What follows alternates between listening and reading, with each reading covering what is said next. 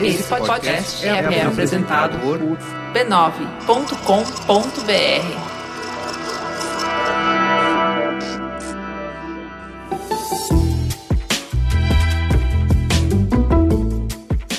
Mamileiros e mamiletes, bem-vindos a mais um Mamilos. Eu sou a Cris Bartz e essa ao meu lado Sou eu, Juva Lauer. Nós estamos gravando em plena terça-feira, porque essa semana tá cheia de eventos e desafios na nossa agenda, tá tudo uma loucura, mas a gente não poderia deixar de fazer o nosso programa especial do Dia das Mulheres. Então, estamos aqui hoje com convidados ilustres para conversar. Sejam bem-vindos a mais um programa. E vou compartilhar mais uma novidade. A gente falou que esse ano a gente ia ter um monte de novidades. O Mamilo está à procura de marcas que desejem patrocinar nosso programa. Mas não é qualquer marca. A gente quer parceiros para uma temporada inteira, para que a cada programa a gente possa trazer um pouco de produtos que possam divertir, ensinar, enriquecer e expandir o mundo dos nossos ouvintes. Você tem uma marca ou trabalha para uma marca que tem tudo a ver com a filosofia do Mamilos e com os melhores ouvintes? Então conversa com a gente. mamilos@b9.com.br. A nossa ideia não é um programa junto, porque a gente quer construir uma relação entre os produtos que a gente acredita e as pessoas. Então, se você tem uma marca que quer estabelecer essa ponte, essa conversa, vem para junto do Mamilos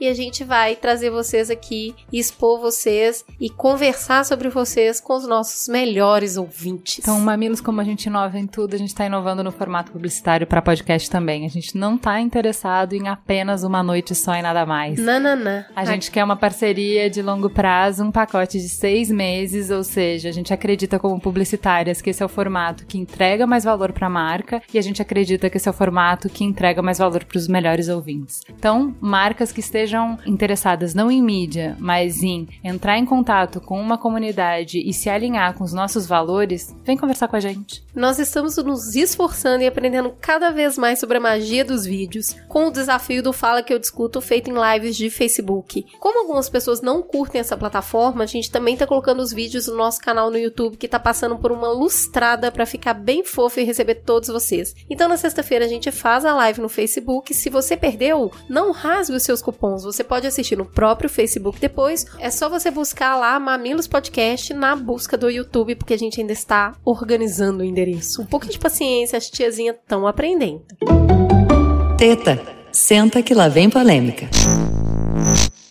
E hoje, nesse programa especial, porque o Dia da Mulher não é para dar rosas, não é para celebrar, é para pensar, é para questionar, é para é um dia de luta. A gente tá aqui com a maravilhosa maquiadora Fê Guedes. Olá, tudo bem, mamineiras? Fernanda Guedes, vulgo Fê Guedes, maquiadora há 11 anos. E feliz de estar aqui. Muito bem, mamileira também. E com a maravilhosa, super diva, a incrível Marina Santelena do podcast Wanda!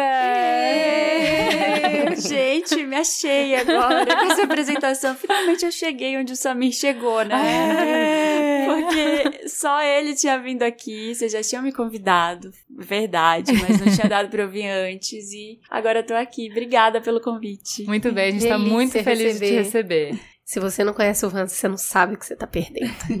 Vamos então falar do nosso tema de hoje, que é Beleza para quem? A vaidade tradicionalmente é associada à futilidade. Em âmbito filosófico, a vaidade adquire um senso mais amplo, englobando egoísmo e soberba. Nietzsche escreveu que a vaidade é o medo de mostrar a própria originalidade. Em muitas religiões, ela é considerada uma forma de autoidolatria, no qual o indivíduo rejeita Deus e abraça sua própria imagem. Nos ensinamentos cristãos, a vaidade é um dos sete pecados capitais. Mas então entra em jogo o amor próprio, o desejo de se estabelecer como indivíduo, de cuidar de si mesmo, se reconhecer, se acolher e se colocar para o mundo de forma que o outro reconheça quem você é e qual é a sua mensagem. Tudo em você se comunica por dentro e por fora e como você percebe o mundo. Então, de que forma a vaidade se relaciona com o amor próprio? Eis o desafio. Para ter uma autoestima, é preciso sermos independentes de aplauso dos outros. É uma condição necessária. Por outro lado, para existir coletivamente, é preciso também mergulhar nesse mundo de autoimagens. Como então conviver com um mundo de autoimagem sem cair na banalidade? O segredo parece mesmo morar na reflexão. Para que fazemos tudo o que fazemos? Diante dessa pergunta, outras se fazem necessárias. Qual foi a última vez que você avaliou sua aparência sem intervenções? Como você se sentiu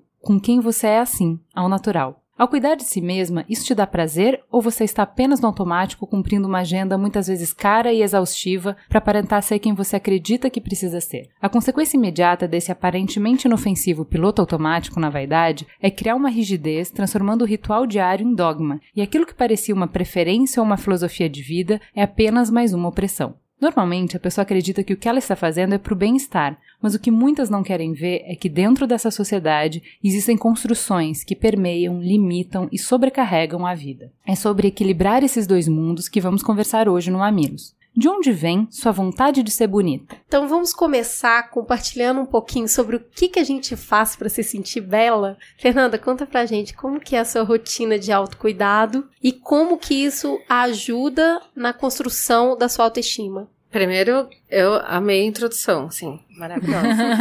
é, a minha rotina diária de beleza envolve cuidados que têm a ver com a minha idade, 38 anos, e lifestyle, né? Mãe, então eu tenho não é toda mãe, mas eu tive melasma na gravidez. Então eu tenho alguns cuidados O que. que, que é melasma? Melasma são manchas que aparecem sempre. é, elas são iguais. Isso determina o melasma. Posso estar falando uma coisa bem absurda, mas é isso que a dermatologista me explicou. Uma mancha igual à outra, uma do lado, outra do outro, eu, eu- é um melasma. Então eu tenho na testa e tenho aqui uma do lado de um perto do olho e perto do outro. Que é uma coisa que me incomoda. Então eu passo creminhos à noite pra tentar suavizar, mas também amo tomar sol. Então, que é, ela é potencializada por tomar sol. Então, são escolhas que a gente faz na vida. Começa aí. né? Exato, exatamente. Então, você quer ter, né, você quer tomar sol e não quer ter melasma. Então, eu, eu uso cremes à noite, dois. Já fui de usar 11. Nem sabia aquela- que tinha 11 E- cremes diferentes. Não, e quando você vai fazer, vai fazer 30, né? Aí é. Porque eu já fui desse mundo aí, abduzida por essa bolha. Vai fazer 30, ferrou. Tem que usar é, ruga e não sei o que, né? Então tem te- todos os steps. Tem o, o 1 que você junta com 3 e potencializa, que dá o 5. Caramba. Tem números, eles te dão kit. Você, hoje você pode ir em farmácias, eles te entregam caixas com bula, com vários números que você compõe várias, várias coisas diferentes. Tem que estar na geladeira, tem que estar no freezer, eles têm que ir pro forno. É tipo uma doideira. É, um inf- é, já fui dessa. Aí, hoje não. Hoje eu tenho dois cremes à noite. De manhã, acordo, lavo o rosto, faço no meu dia a dia, eu vou usar uma base. Eu uso base. Uma bem diluidinha, assim, bem levinha, de uma marca de maquiagem orgânica. Vamos Vou começar a jogar. um pouquinho de corretivo, máscara de cílios, e é isso. Um pouquinho de maquiagem. É. E você, Juliana Valauer, qual é a sua rotina de cuidados? Sabe o que eu queria falar? Uma coisa que me deixou super interessada foi no Wanda. Não sei se foi você uma convidada que falou da técnica coreana. Foi você? Foi a Jana. a Jana Rosa. Eu fiquei, eu sou uma Conta, pessoa o que que é muito isso? desligada e eu amei isso. Conta um pouco. Maravilhoso, porque ela. A coisa que ela mais preza, ela falou que é a pele dela. Ela não quer que envelheça tão cedo. E as coreanas são malucas com isso, né? Eu tenho até que conversar mais com ela pra entender tudo. Mas se eu não me engano, são 10 passos de limpeza e de cuidados. É 11, acho. De- 11 É. passos. Eu até fui pesquisar depois, mas eu não consegui acompanhar.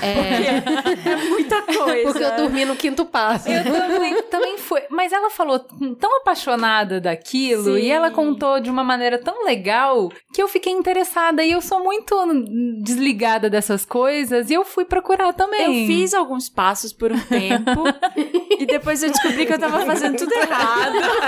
Aí eu cansei. Eu preciso ligar pra ela pra ela me ajuda.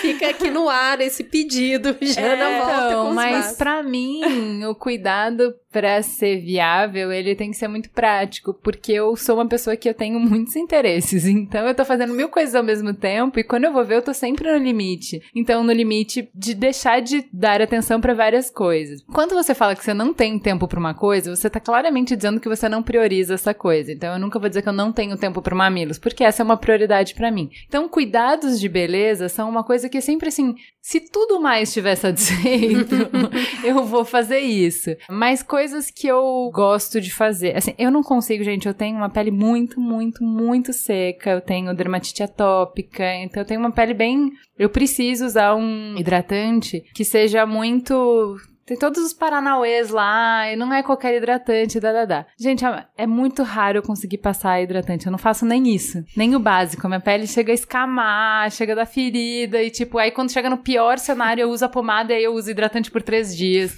Eu sou muito ótimo. desligada. Então, assim, pra mim tem que ser simples. Eu tiro maquiagem com lenço umedecido, lenço de bebê, porque se faz mal. Se, É. se não dá alergia pro bebê, não é na minha cara que vai dar. então tá ótimo pra mim. É esse Veja a nível. lógica. Eu coloco, às vezes, óleo de coco na pele, porque eu testei uma vez, eu achei, nossa, isso vai deixar super oleoso e não, deu uma equilibrada e foi ótimo e foi lindo e é uma coisa prática e barata e que tá E sempre pra ali. cuidar de você ao mesmo tempo, da É, pele. Então eu gostei porque eu achei prático.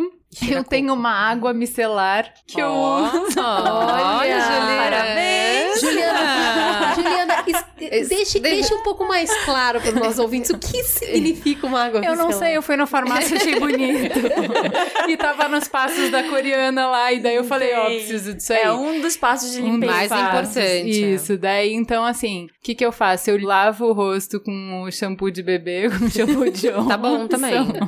Você não vai fazer mal Claramente. pra cabeça do bebê, não vai fazer pra minha cara. Claramente. pra bunda, cabeça. O meu critério de beleza é, É um de uma bebê. mãe que re- reaproveita os itens que tem em casa. Essa é a minha escala de valores, gente, prioridades. Então eu lavo com o sabonete de, do bebê, eu procuro lavar a maior parte das vezes com água gelada, que pra mim acho que faz diferença justamente porque minha pele é muito sensível. Aí eu faço uma coisa que não, acho que é melhor cortar essa parte, aí eu vou botar e depois a gente vê se, Não, se é muito errado. Fala. Eu faço esfoliação com fubá. Não, é maravilhoso. ótimo. É legal. Fubá é eu- trend. Porque eu tenho em casa, porque ele é suave. E aí eu faço, então, com o shampoozinho de bebê a esfoliação pra tirar a- as células e as gorduras e tal. E aí depois eu coloco o óleozinho de coco pra dar uma hidratada e vou dormir. Eu faço isso umas duas vezes por semana. Ah, Tá chique. ó. Faz bastante coisa. É, Ela tá finge fazendo que não mais faz, eu. mas ela É, faz. ela. Hoje ela tá super linda, de Então. unha feita, sobrancelha pinçada, tá super... Então. in. Tá vendo? Então, assim, esse é. Mas eu não consigo manter todos os dias, sabe assim? Na época que a Jana falou do negócio coreano, ela falou de uma coisa que é um. Eu achei muito legal, porque eu amo essa coisa japonesa, oriental, de rituais, né? Então ela falou de uma coisa que tinha que ser todos os dias e que tinha que Tem. seguir a sequência, que tinha. E eu admiro, e eu acho que a gente tem aquela admiração pela falta. Né? Então eu tenho agilidade, eu tenho essa coisa de fazer mil coisas ao mesmo tempo, mas o que, que eu não tenho? Eu não tenho rotina. É muito difícil pra mim ter uma coisa que eu faço todos os dias exatamente igual. Então eu fiquei encantada, eu acho que foi isso que me fez ir buscar e procurar, mas eu não consigo manter. Então eu encontrei um equilíbrio das coisas que eu gosto de fazer, por quê? Porque eu não preciso ir no supermercado comprar, eu uso as coisas que tem em casa e funcionaram pra mim, são baratas. Então, assim, como eu não consigo colocar minha prioridade nisso, ter coisas baratas que resolvem o problema faz com que seja viável pra mim. Porque é óbvio, não existe caro e barato, existe onde está sua prioridade. Sim. Como eu não coloco a prioridade nisso, eu nunca ia gastar rios de dinheiro com o creme mais caro, não sei o que, óleo de coco pra mim tá bom. entendeu? Maravilhoso. E aí, uma coisa que eu vi que ajudou é, por exemplo, quando agora eu tô usando mais maquiagem, por exemplo, ah, eu tenho que fazer um vídeo, quero botar uma maquiagem e tal, tem uma reunião, quero botar uma maquiagem, eu vi que determinadas bases ajudam o meu rosto a hidratar. Então, ajudam a proteger, já tem filtro solar, arará. E eu vi que, assim, combinado com esses outros cuidados, então se eu lembro de tirar, se eu faço os outros lembro cuidados, se eu esfolio, então isso também ajuda a cuidar da minha pele. Então a própria maquiagem já ajuda a cuidar da minha pele. Marina, e você? Como é que é a sua rotina de cuidados? Ah, é, sempre muda. Ela nunca é igual, assim, por mais de um período, seis meses ou um ano. Eu fico, me atenho a uma e depois eu vou pra próxima. Agora, na gravidez, né? Mudou bastante. Isso que vocês falaram de produtos tecnológicos tem ajudado muito, porque a minha mãe teve melasma também, Fê. E não tinha naquela época, nos 80, imagina, Nada. filtro solar era sandal É. só, era o único que tinha. E pôr gloss E- na cara, né? É, e não, não tinha essa coisa de BB cream, Não. sabe? Alguma coisa. Então ela teve, porque não, não tinha. Eu fiquei apavorada. Ah, vou ter melasma também. Então eu tô usando filtro solar Legal. todo dia. Eu tenho tomado bastante sol também, amo tomar sol. E tô toda besuntada no filtro solar. eu tô super com medo de estria. Estria é um terror, então eu fico. Você tá usando bioil? Eu, eu tô usando um. Uma amiga chegou com uma marca de, de um óleozinho e um hidratante específicos para gravidez que eu amei. E aí eu já queria toda a linha, assim. Já comprei vários e eu tô usando pelo menos. é, Eu uso um de manhã, de tarde e à noite. Então eu tô usando toda hora. E quando não tinha, eu passava óleo de coco. Óleo de coco também serve para tudo, né? É. Tô- Tomar banho no óleo de coco. É, eu, eu sou pregadora da palavra do óleo de coco, cara, pra tudo mesmo, pro cabelo, pra pele, pro hidratação rosto, pro cabelo. tudo, é. É, mas tem uma coisa assim que eu faço todo dia, que tem a ver com saúde também, que é o suco verde, que eu falei no Wanda. Quem é do Wanda já deve lembro. rindo. Eu faço todo dia suco verde, que é um hábito, assim, que já faz uns seis anos que eu faço isso, mais ou menos. Fui aprimorando a receita, agora tem uma receita que é gostosa. E eu me sinto bem, assim, porque eu, me- eu sinto que tudo funciona depois. Passa pra a- gente. a pele fica boa. é, é couve, gengibre, limão. A base é essa. E pra dar um docinho, uma maçã. Ai, e pepino, pepino, É não que põe eu água. adoro, Pepino. É o que eu Não faço. põe água, você É. bate só isso Porque e o pepino um vai, já é gelo. super de água. é. Então é isso e uma colher. de- Agora, na gravidez, eu tô colocando uma colher de colágeno, porque também é bom pra estria, né? Ajuda a elasticidade da pele. Então, isso eu faço todo dia e dá pra ver que quando eu tomo, a pele melhora. Uhum. É automático, assim. Se eu não tomar um tempo, a pele piora. É, reflete muito. Aí o resto, como eu falei, eu vou mudando. Agora, a minha pele, eu tive muita sorte dela ficar super boa. As espinhas sumiram, eu tô com poucas manchas, então não sei como é que vai ser daqui a um tempo, né? Dizem que depois dá uma piorada, mas. Não, necessariamente. Não. É, a minha ficou ruim desde o começo. Nossa, eu tinha. Ia só piorando, piorando, piorando. Aí depois melhorou tudo. Agora eu lavo com um sabonete neutro pro rosto, um sabão líquido. Tem um demaquilante bifásico pros olhos e lavo. Depois passo um tônico pra tirar o resto que ficou e passo uma vitamina C, um- que é tipo um olhinho também, ela dá uma hidratada. E antes da maquiagem eu passo um creme que é um, ele é tipo um hidratante, mas ele tem outras coisas também, umas propriedades pra hidratar, não deixar enrugar, e sabe quando a Fica, você deve saber melhor que eu isso, assim, de maquiagem, assim, quando a base começa a Sim, craquelar. você sempre se hidratar muito o rosto antes de começar uma É. maquiagem. É um creme da, daquela Shiseido, também, Shiseido, que... japonesa. Japone... é, Nessa essa marca é, assim, sensacional. Não sei nem se podia falar marca, meninas, mas, mas eu... Shiseido patrocina nós. É muito bom. E é isso, basicamente. O médico prescreveu Pilates, estou fazendo também agora. Que é uma coisa de saúde também, mas que vai ter a ver com, com beleza. Acho que funciona para os dois lados. E é isso. É, eu tenho feito mudança sempre. Eu acho que a gente vai ficando, vai aumentando a idade, vai aumentando a consciência. Eu não tinha uma rotina de autocuidado, eu tinha uma rotina de imposição. Eu fazia coisas sem entender muito bem pelo que eu estava fazendo. Há um pouco tempo atrás, eu comecei a ter mais consciência por conta do curso de mindfulness que a gente fez. Um dos exercícios que a nossa professora passou era tomar banho com consciência plena. E o banho é um dos momentos que a gente mais viaja na maionese, né? Você nem lembra o que, que você tá fazendo ali, porque você tá. Você, você faz um- né? uma palestra inteira enquanto você tá tomando banho. Sai com o PPT pronto na cabeça. Então, esse exercício especificamente de tomar banho com atenção plena, ele é muito interessante porque você passa a ter consciência do toque do seu corpo, de como que tá a sua pele, de como que tá o seu cabelo.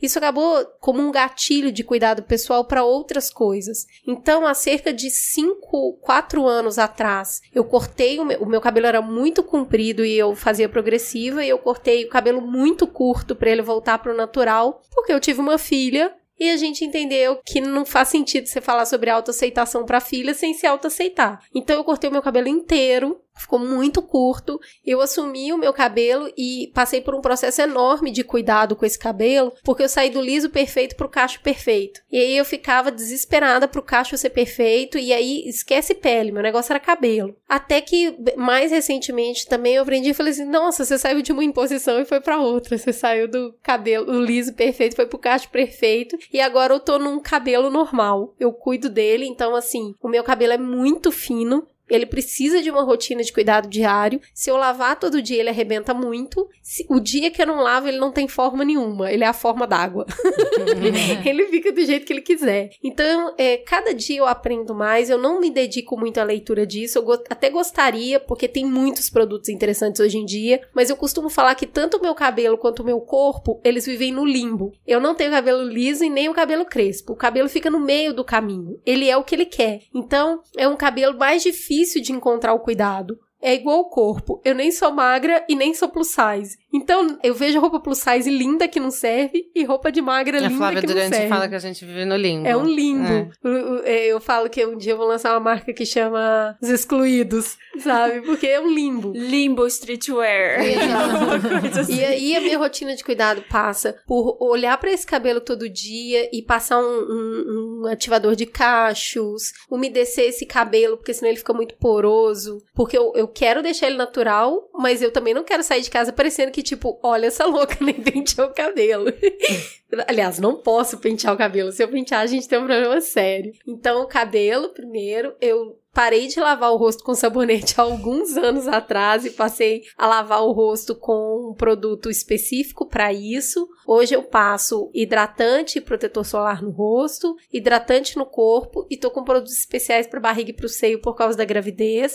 Uso o Bioil, que é delicioso, Amo. inclusive acho que vou adotar Amo. para a vida. Bioil, eu Esse- faço campanha de graça pra eles. Eu usei muito nas duas gravidezes. E é se- muito gostoso, é, É. é mel com limão. Ai, vou- então vou o cheiro dele é muito também. gostoso, a textura é deliciosa, que é uma coisa que você passa a ter na gravidez, que é o próprio toque ganha outro significado. Então a hora que você tá passando aquele olhinho gostoso, mas você, tá- você não tá passando necessariamente na sua barriga, você tá passando no seu bebê. Então é muito gostoso esse cuidado diário novo, recente, que vai ficar aí por um tempo. Eu tô curtindo bastante. Eu tento fazer as unhas pelo menos uma vez por mês. Eu não consigo fazer com a frequência que eu gostaria. Eu acho lindo estar com a unha pintada, eu, eu acho divertido fazer isso, mas não consigo fazer com muita frequência. A minha sobrancelha é uma coisa que eu deixei pro mundo também, ela é muito grossa e eu acabei deixando ela natural. A Marina outro dia postou um vídeo de uma menina fazendo a sobrancelha dela, eu fiquei encantada, porque ela tem toda uma técnica Ela legal. é maravilhosa, só que eu vou lá uma vez por ano também, assim. Eu fico aparando, tirando É, eu excesso em casa. Eu ela é aprendi eu maravilhosa. mesma a cuidar, mas fica a dica, a, a, a menina com a sobrancelha da Marina é incrível, ficou muito bonito. E aí eu tento manter mais ou menos essa rotina e, e- e depilo, eu me depilo, assim, hoje eu tô bem menos tensa com isso, porque antes era muito complicado. Tinha ali um nem, nem sair de casa direito, sabe? Tava- porque Não tava com a depilação em não dia. tava com a depilação em dia. E hoje eu, eu, eu tento manter isso aí pelo menos uma vez por mês. E eu- a minha rotina é mais ou menos isso. Então, assim, o cabelo, o rosto. Às vezes eu durmo de maquiagem, acordo no outro dia parecendo que eu tomei uma porrada horrível. Eu jamais deveria fazer isso. Mas às vezes o cansaço bate e vai pra cama assim mesmo. Lógico. Mas adoro água termal, gente. Ai, eu é queria ótimo. beber água termal, de tão legal que eu acho.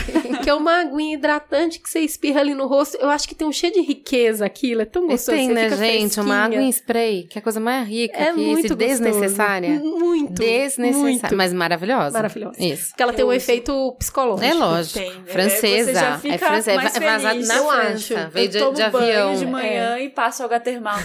Pronto. Mas eu passo antes dia. de dormir. Eu passo. Ai, eu também não tomo banho na água muito quente, É. porque isso faz bem mal pra minha pele. Eu fico toda repuxada, então muitas vezes, assim, eu tô saindo do banho, o AG tá entrando, ele fala, meu Deus, eu tô tomando banho na água gelada.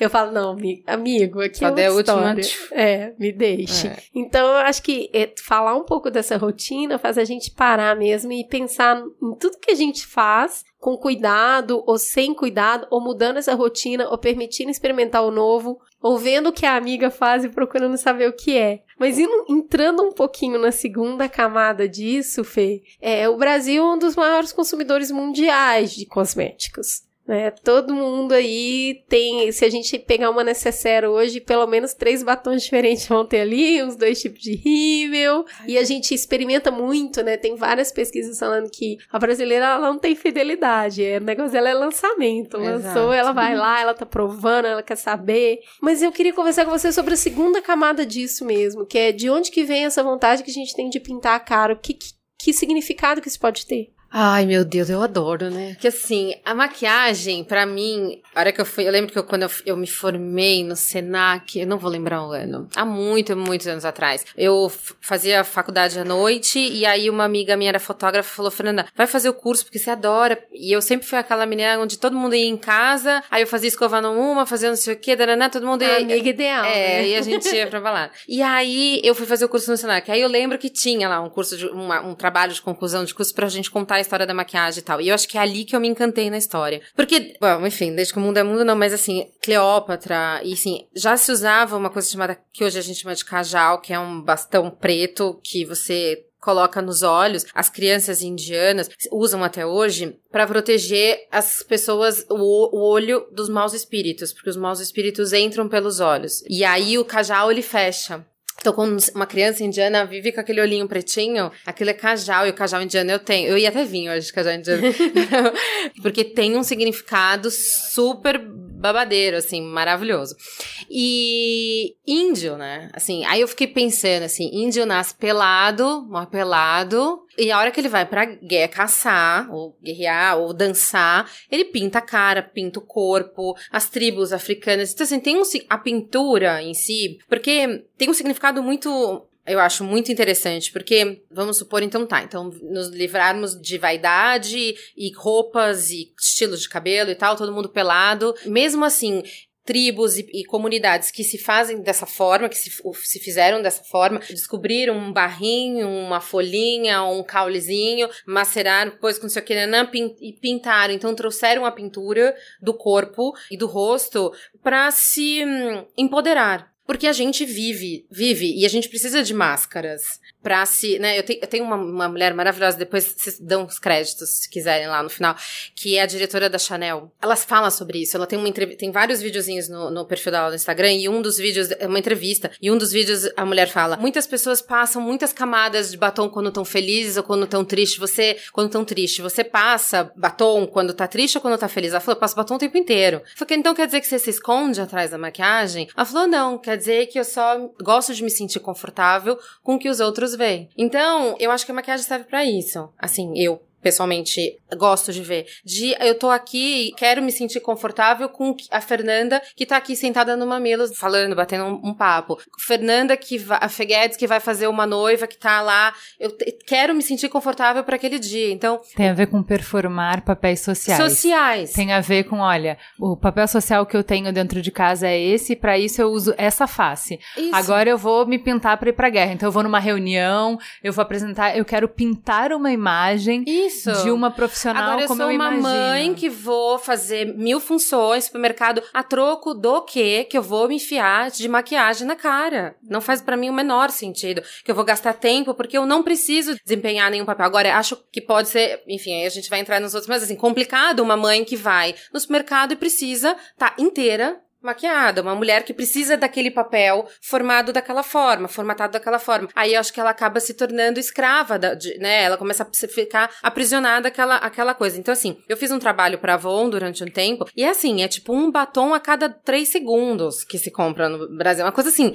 frenética. Eu tinha um blog lá no comecinho de beleza, e eu nunca vou esquecer, uma mulher de 50 e poucos anos, no aniversário de casado dela, mandou um e-mail e falou, Fê, eu vi o seu vídeo falando sobre melasma. Eu estava meu casamento super meio assim, meu marido nem olhava direito para mim, era aniversário de casado, eu quis fazer uma maquiagem e tampei o melasma, que era algo que eu me sentia super desconfortável. Foi a noite mais feliz, acho que desde que a gente casou. E, e eu nunca vou esquecer aquilo, porque ela falou: eu não tenho dinheiro para ir no dermatologista. Então não adianta vir me falar, falar que eu tenho que usar o creme tal, ou que eu não posso tomar sol. Ela, ela morava no agreste do. E, ela, e eu, eu, eu pus uma maquiagem, que eu tinha uma base aqui, um corretivo. Meu marido me achou linda, eu me achei linda. Ela se empoderou aquele momento.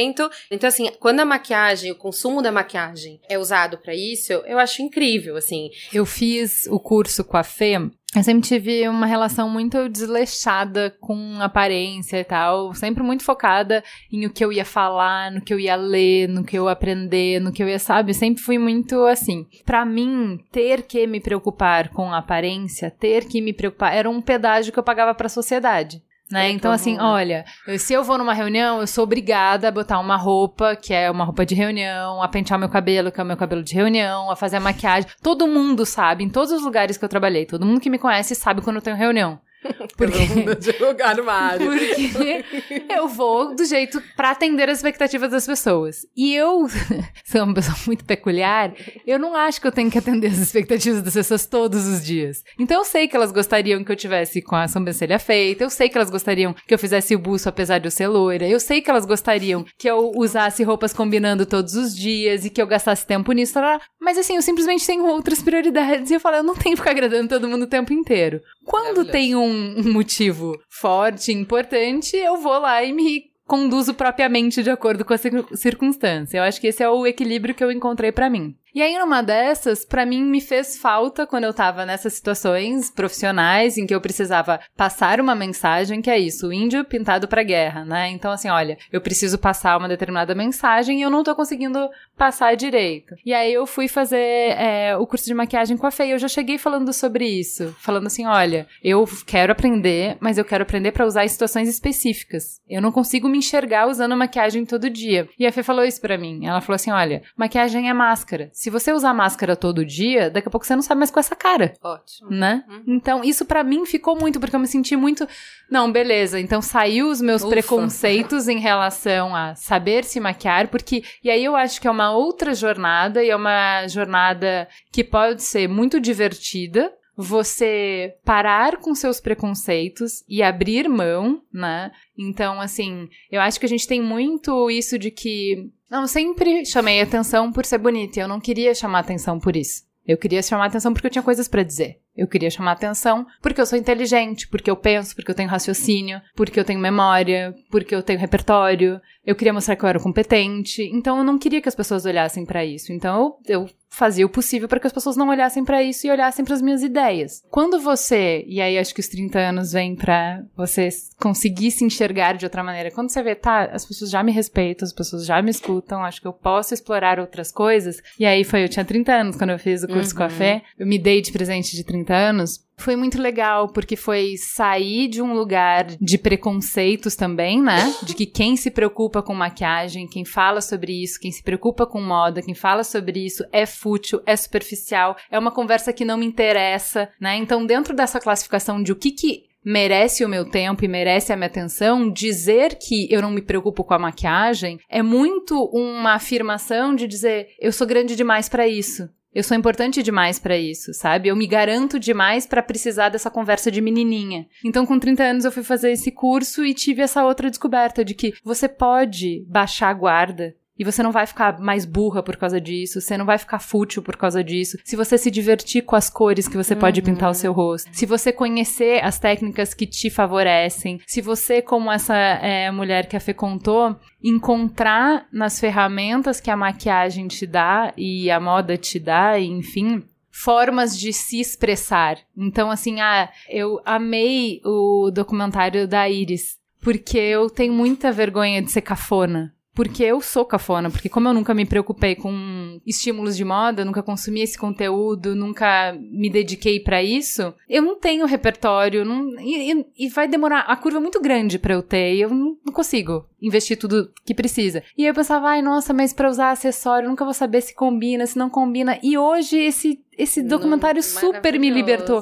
Eu quero me divertir. Ai, eu coloquei um colar que tem cor e eu gostei, eu gosto de brinco pendurado. Ai, mas uma coisa não conversa com a outra. Ai, que pena. Mas eu acho que quando Ai, a, que ma- a pena. maquiagem, a maquiagem quando, a gente- quando é vista e a moda quando é vista desse, desse, desse ângulo, olha, olha que libertador, olha que, olha É. que caminho lindo e delicioso que dá pra, dá pra se ver. Então, assim, hoje eu quero botar, botar um, um batom preto. É, hoje Porque eu quero botar posso, purpurina eu quero na botar unha. purpurina na unha, porque eu Pronto. posso, porque eu Porque é quero. divertido. Porque é divertido, porque eu tô divertido. Agora eu quero vestir todas. Então, assim, eu lembro que eu fazia. Eu fiz análise com um analista super intenso e denso. E ele falava, Fernanda, cada dia que você chega aqui, você é uma pessoa diferente. Aquilo bateu em mim de um jeito. Gente, eu não tenho personalidade. Eu sou uma pessoa sem personalidade. Aí depois eu fui ver, eu falei- depois que eu, que eu passei por aquilo, eu falei, olha que maravilhoso eu poder ser quem eu quiser aquele dia. Aquele dia eu quero vestir inteira de preto, super rock and roll, super dark, intenso. Eu sempre fui assim. Outro dia eu quero ficar toda colorida, com flor. Eu não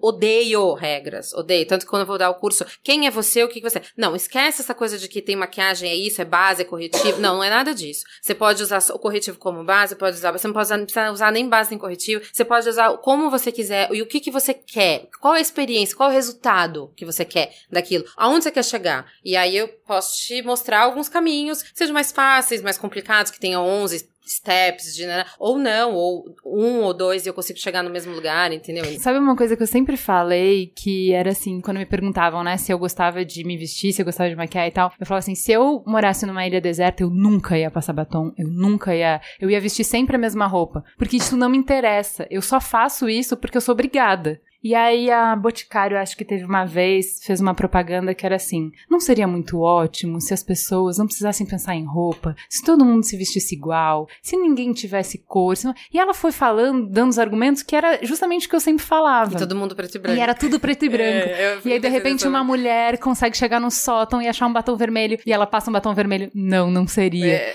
E aquilo pra mim explodiu minha cabeça. É, tipo, mina, sua amiga é só louca, sabe? Vai se divertir, sabe? É. Existe um mundo aí de cores pra você descobrir. E assim, se você se liberta dessa exigência de que você tá fazendo pelos outros, se Uhum, você vai perfeito. fazer pra você mesmo, como uma forma de identidade, como uma forma de expressão, como uma Uhum. forma de afirmação, eu acho que tem um universo inteiro aí, E né, Marina? divertido. Moda tem muito a ver com isso, né? Tem super, e o que a Fê falou, acho que faz todo sentido, porque é a mesma pergunta que eu faço para as minhas clientes e meus clientes quando chegam. O que que você quer? Porque tem roupa para todo mundo. Se você procurar investir um pouco de tempo nisso, você acha plus size ou quem é mais Quem tá no é, limbo. quem é quem tá no limbo, quem, quem é aquele formato petit que veste Uhum. roupa de 12 anos. Tem, assim, é mais difícil achar pra um ou outro formato de corpo, talvez seja, mas assim você consegue encontrar e você consegue encontrar de tudo.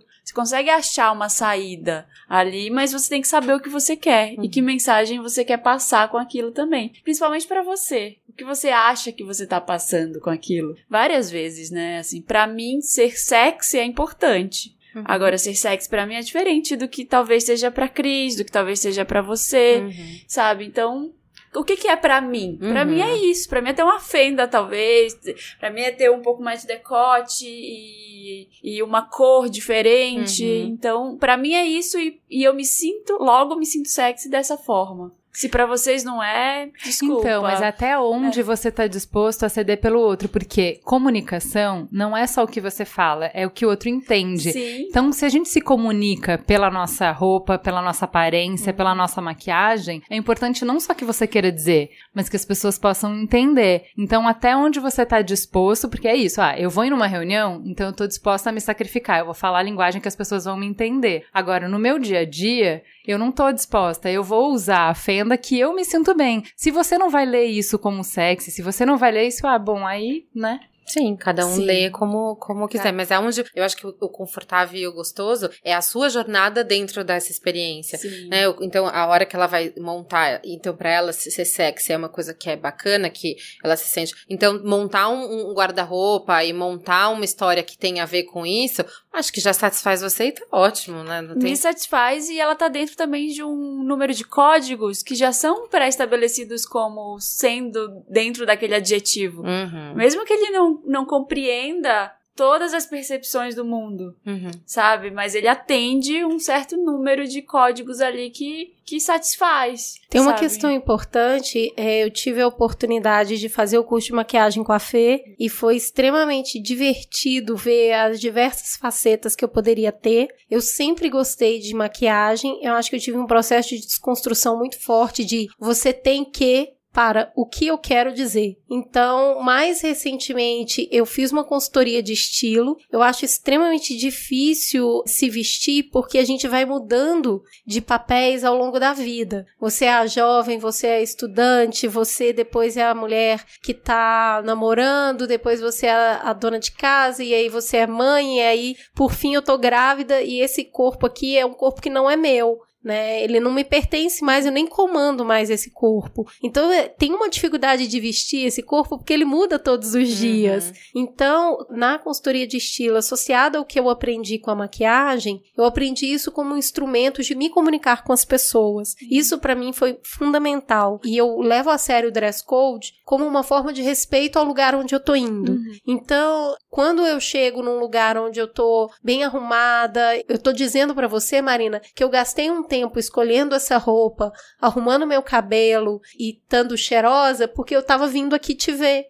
É uma forma de eu falar que eu gosto de você e eu te respeito. Sim. Então, quando eu vou num casamento e eu me preocupo em colocar uma roupa e não ir numa calça jeans e uma camiseta, eu tô falando pra noiva, eu respeito a, a festa que você fez e me convidou. Sim. Então, quando a gente diz que a nossa aparência física é uma forma de expressão, então quando você vê uma pessoa que gosta muito de rock and roll, ela tá sempre com uma camisa de banda. Quando você vê uma pessoa que é romântica, ela tá sempre com vestidinhos fofos. Então você tá contando uma história pra alguém. E isso não tem nada a ver com futilidade. Isso tem a ver tudo com comunicação. Tudo. Quando é, eu tô sempre mexendo no cabelo, eu tô, eu tô sempre mudando a minha comunicação, eu tô contando para as pessoas. O estilo não é fixo, é isso que você Exato. é, tá, tá dizendo. E ele aí. muda muito com a idade, né? Ele Porque você vai se o conhecendo melhor. Você primeiro começa a fazer isso um pouco sem consciência, essa consciência vai só aumentando e ela vai te dando o direito de mudar com mais agilidade e de fazer isso com um carinho enorme por você mesma. Porque é o que você falou, Marina. O que, que você quer comunicar? o que, que você quer comunicar. E dentro desses códigos que a gente já tem, porque não adianta. Assim, tem, tem muita gente. Eu atendo muita gente que quer se vestir pro trabalho. Que é essa história que a Ju falou, eu vou pra reunião. Só que quer estar o tempo inteiro alinhada dentro. Tem gente que trabalha, mulheres principalmente. Ah, eu sou chefe de uma equipe só de homens. Eles não me respeitam se eu for de All-Star. Então acontece várias vezes. É, Você usa a ferramenta que você tem pra comunicar. Não Tudo é adianta ferramenta, você né? ser uma engenheira PhD se você não parece. De verdade, assim. Olha que Não, eu É. sei, eu já fui no trabalho É, de, não, então, de é. ser tratado como uma menina, É. pelo jeito que eu me vestia. Aí você vai no outro dia, põe uma puta banca e as pessoas te escutam. É cruel até né? um É pouco falar isso, mas é, adoraria que não fosse dessa forma. Mas eu percebo que é assim, porque demora. A primeira impressão é do seu visual, não é do que você vai falar. Então demora um Sim. pouco. E é- tem essa questão também do respeito ao ambiente e aos códigos. Então você chega lá, você precisa ser percebida como alguém que também tem aquele conteúdo. E eu acho que a gente consegue fazer isso com estilo em todos os ambientes. Inclusive, você consegue usar o All-Star e ser respeitada, porque tem uma série de outros códigos juntos a esse. Exatamente. Que Não é uma coisa só. Não é né? apenas o elemento tênis que te Tem excluiu. a ver até com a postura corporal, o jeito Tem. que você anda. O jeito que você fala depois, o jeito que você se Gesticula, comporta, tudo. gesticula. É muito, é muito curioso porque eu dou uma consultoria, né? Chama visagismo corporativo. Que tem a ver com o que você tava falando. Porque, por exemplo, eu fui dar agora no spa do Hotel Renaissance. Aí temos meninas, tinha uma, uma menina fofa, assim, super bem maquiada, super novinha, com um batonzão vermelho. Um ambiente de relaxamento, um spa de luxo, gringo. Uma menina de 20 anos com batom vermelho. Prim- Que códigos que a Que gente tem? O códigos- que que isso... Que, Olha que, que- que problema de interpretação que podemos ter nesse cenário, Exato. não é, Brasil? Né, Brasil? Veja bem. E aí você fala, ela é linda, o batom vermelho é incrível, tá tudo bem Sai com o seu daqui batom usa, vermelho, é. mas e aí não, não, a gente precisa respeitar os códigos, infelizmente ou felizmente, mas existe uma aqui dentro não, porque vai passar uma imagem ou pode passar Pode, uma pode, imagem, é, alguém pode. pode, interpretar de É. alguma outra forma. Então não é, não era o não É, mas é isso que eu quis dizer com até onde você está disposta a alterar o seu comportamento pela percepção dos outros, porque a gente vive numa comunidade, a gente vive numa sociedade, então sim, a opinião dos outros importa e a gente precisa dessa cooperação e a gente precisa desses códigos para ler rapidamente as pessoas.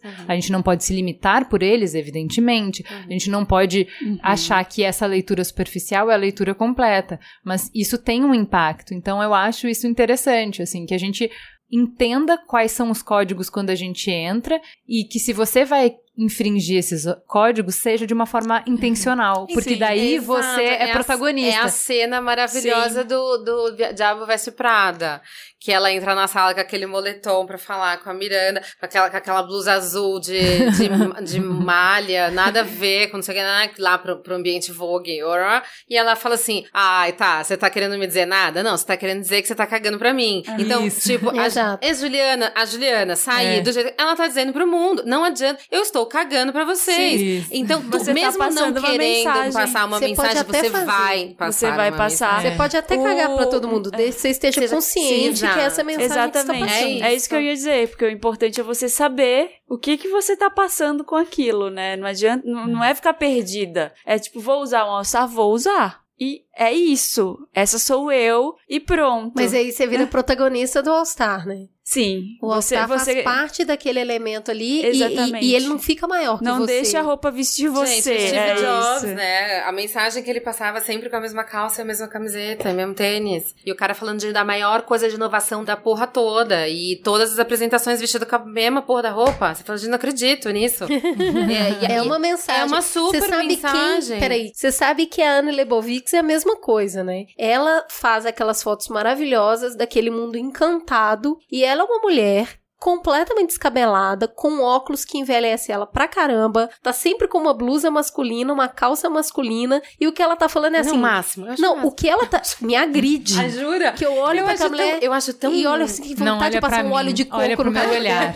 Não, o que ela tá falando é: eu sou real. Não é o meu trabalho. Meu trabalho é ilusão. Eu, acho Eu isso sou a muito- verdade. eu acho que Então é uma quebra, marca. é Ela tá totalmente incrível. empoderada naquilo. É. Aí ela vai lá, se relaciona com uma galera maravilhosa, ultra da moda, é respeitada, e ela fala: Mas vocês são ilusão. A verdade Essa sou aqui. eu. Aham. Então ela construiu uma marca, ela não tá cagando. Não. Sabe? No fundo, ninguém tá. Não. Você tá sempre mandando uma mensagem. Você, você fez a consultoria de estilo, provavelmente você ouviu uma coisa que o, o seu estilo pessoal, ele é uma construção, ele é uma, uma- ele é o que você faz todos os dias. Não é também você sair de um dia de um jeito, outro dia de outro. É você ir construindo. Ah, a gente já sabe que a Cris usaria esse tipo de roupa, esse tipo de colar, que você adotaria determinados elementos para aquilo. E- Então é, é saber juntar essas coisas. Mas assim, às vezes acontece de você não usar essas coisas ali, esses elementos. Agora, na gravidez, por exemplo, eu não uso muita estampa.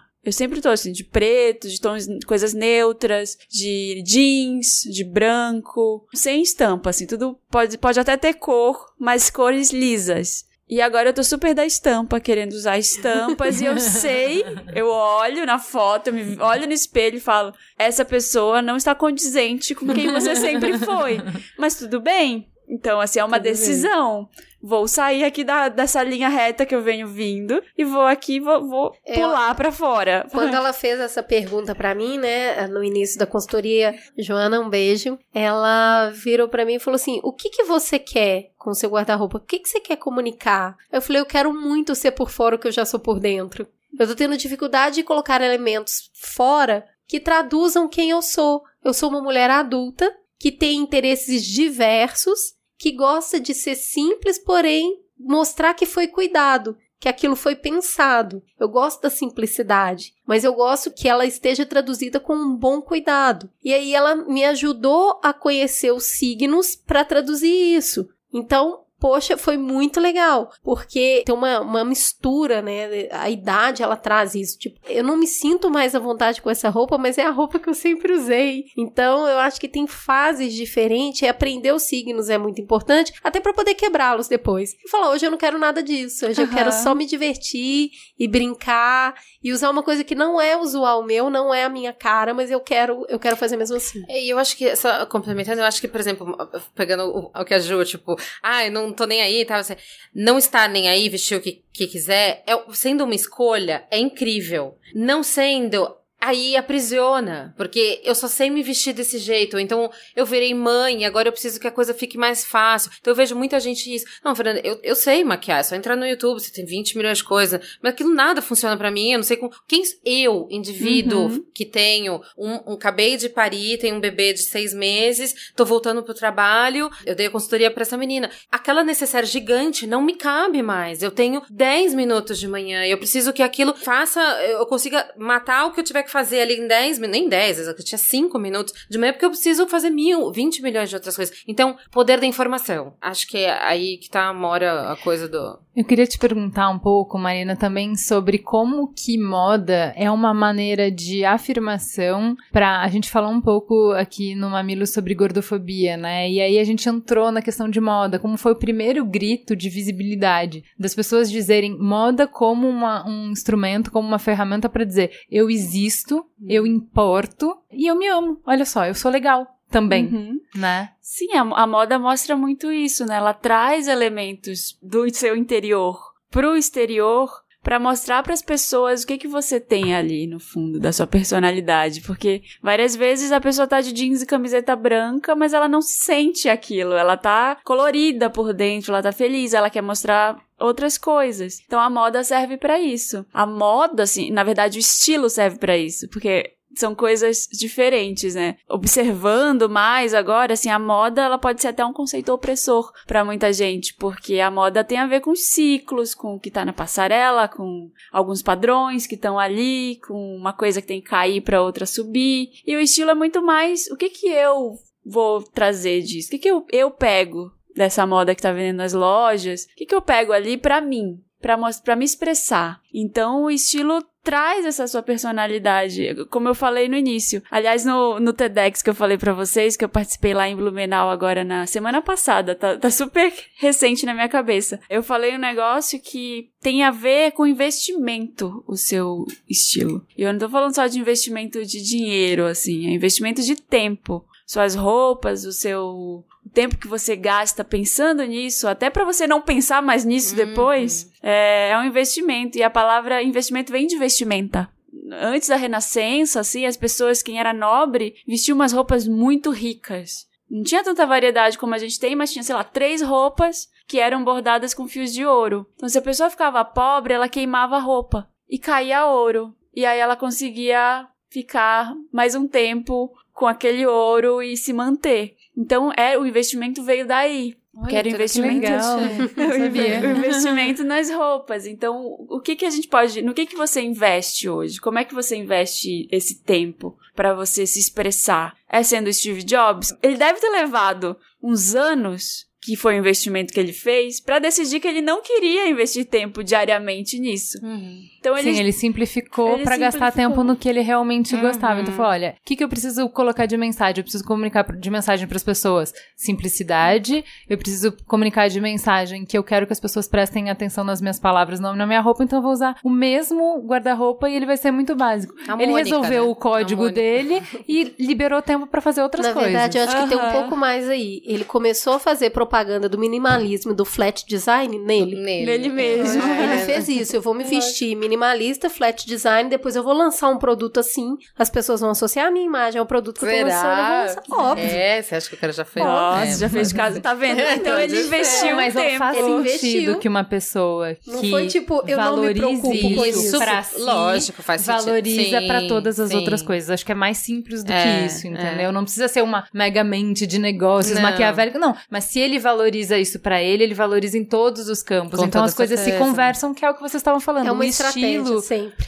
o estilo ele te reflete. Então ele não, você não vai ser coisas diferentes em cada ponto da sua vida, né? Então, Não, sei lá, você é. super alegre, super expansivo, o seu estilo é super sóbrio, Não. super sombrio, não, né, as coisas se conversam. Sim, Sim. você acaba trazendo, né? E dentro da consultoria a gente até define algumas linhas de estilo. Tem gente que quer. O que que é prioridade? A gente sempre pergunta: qual a sua prioridade hoje, né? Ah, a minha é conforto. Não gosto de nada apertando, nada me pegando, então é conforto. Como a gente é confortável? Tem a adequação. Que é assim, ai, trabalho no banco, trabalho num lugar super sério, preciso usar camisa, preciso usar calças de alfaiataria. E a adequação é mais isso. Você vai pro terninho, pro tailleur, Aí tem, tem outras também, mas tem o decoração, tem o impacto. Tem gente que quer causar impacto. Adoro. Causar impacto, né? Acho que pra você. Mas Eu não sabia que eu tô meio no conforto. É, sou mais dessas. Mas então, Mas é me apertando, nada com salto, não salto de nem por nada desse mundo. E eu acho que essas Mas gosto coisas do mudam impacto mesmo. com conforto, pode, você- ser? É, pode, Um super. impacto confortável. É, quando eu vejo uma mãe de uma criança pequena usando salto, eu olho pra ela e falo assim: caramba, Admiro, admiro muito. deu ruim.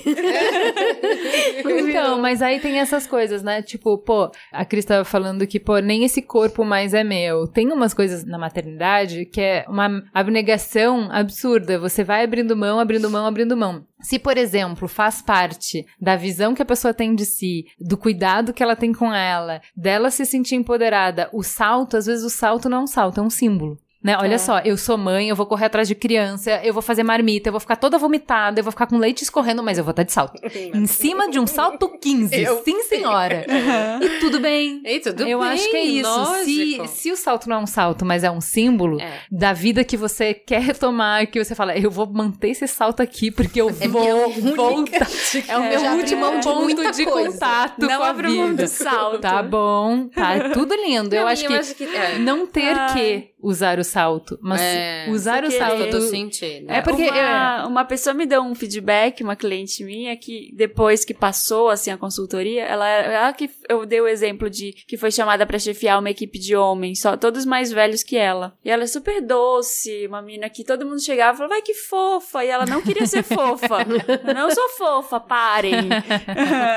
e aí ela, a gente começou a favor. colocar, vamos usar salto, vamos ver. É, vamos testar uns saltos. E ela falou que usar salto mudou a vida dela. Olha, Foi assim, nossa, ela mudou a vida dela, porque ela levantava na reunião, tava mais alta que os homens todos.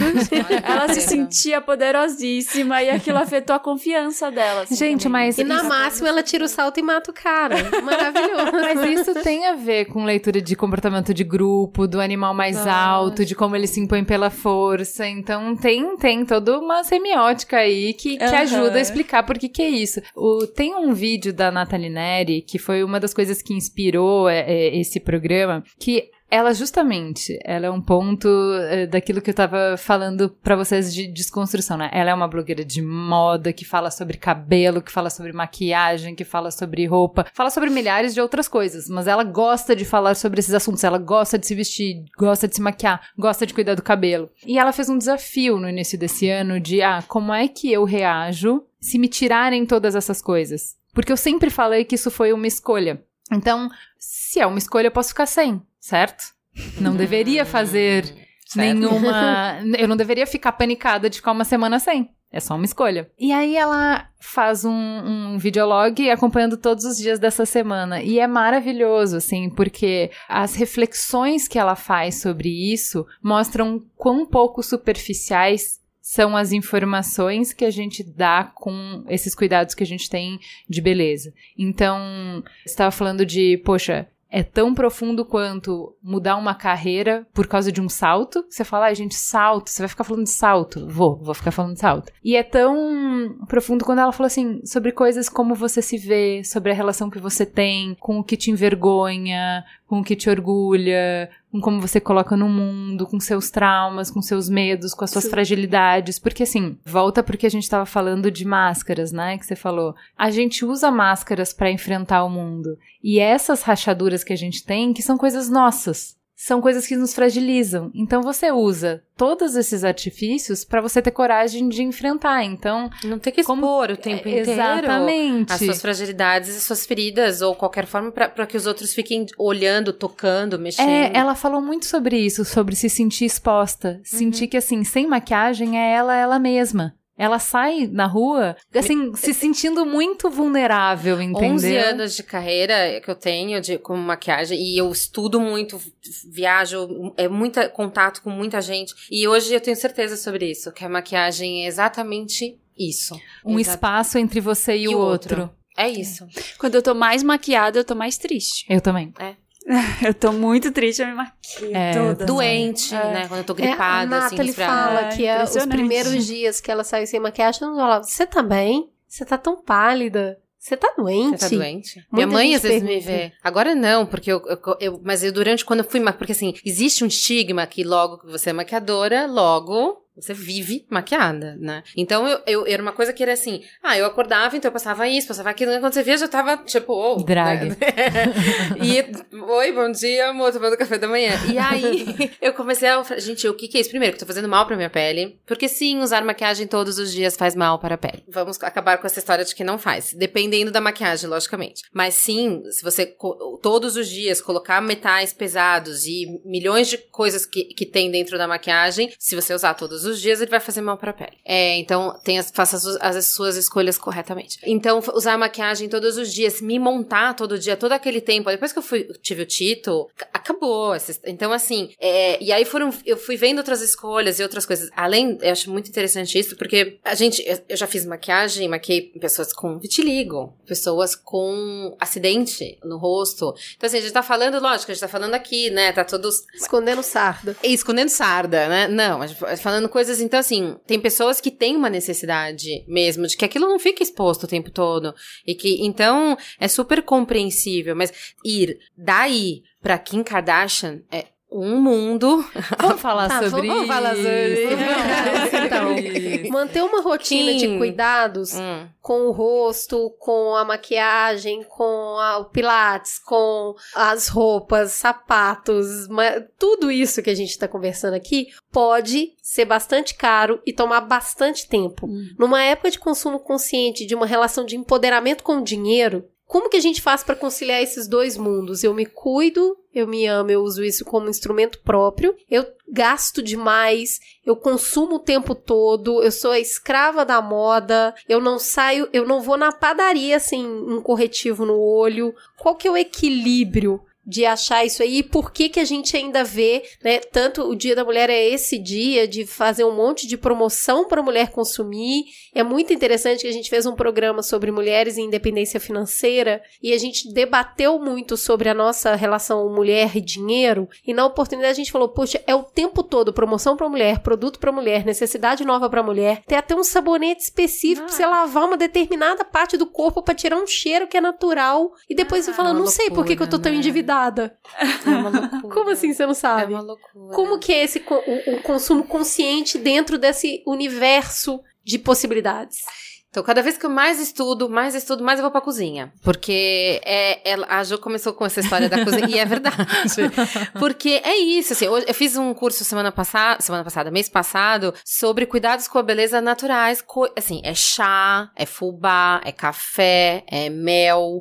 Porque a pele é um órgão e ela se alimenta da mesma forma como a gente se alimenta pela boca. Então, assim, existem formas, e aí a gente. Eu tô, e assim, eu vejo uma luz no fim do túnel. Existe um movimento do qual eu faço muito parte, assim, super, que é voltar a mulher a cuidados daquela coisa da avó, de passar o fubá na cara, de fazer máscara de aveia. Gente, eu sou trendsetter. muito.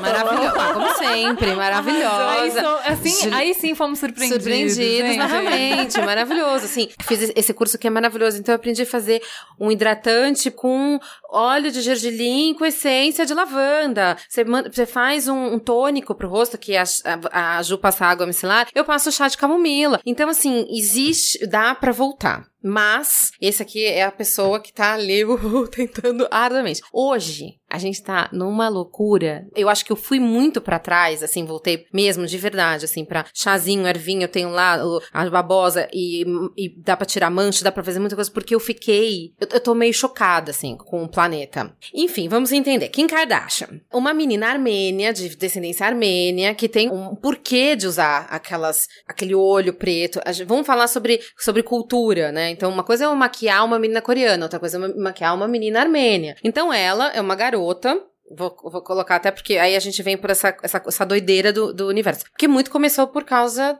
dela.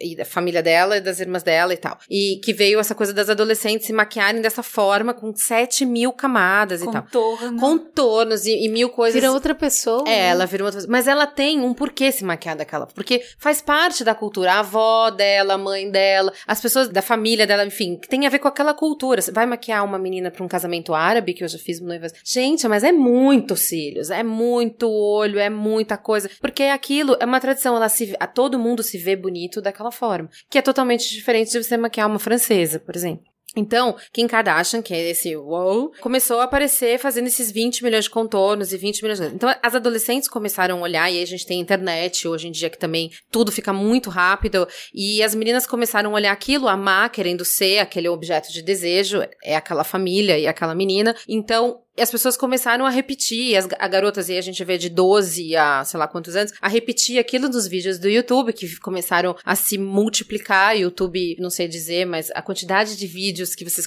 de maquiagem no, no YouTube é uma coisa enlouquecedora. E se você for ver, quase todos falam a mesma coisa e dá a mesma informação. Então, Aí começa essa coisa, então, e a indústria adora isso, né? Como não? Claro. Então vamos, vamos fazer um primerzinho, que é um negócio pra você passar embaixo do você passar o seu lápis, porque aí ele vai durar o dia inteiro. Você, mulher que trabalha o dia todo, que precisa ficar com o lápis. De... nanana. Então começa a te bombardear de milhões de produtos e cada vez você compra mais e compra mais. A Kim Kardashian, ela é uma boneca né? Assim, uma boneca não no sentido de, de beleza, mas no sentido falso, plastificado, tudo ali é uma plástica. Então, eu acho que deve ser muito aflitivo, e eu conheço muitas mulheres, pessoalmente, que tentam ser ela, ou ter algum tipo de referência de beleza em, em, em relação a cabelo, a a contornos de nariz e, e aí a gente também vai falar sobre contorno que também é uma coisa, enfim, pra gente, é, enfim, super polêmica, mas é essa coisa que é uma infelicidade você tentar ser aquela mulher o tempo inteiro. E eu fui fazer, porque eu como maquiadora gosto de estudar e tal,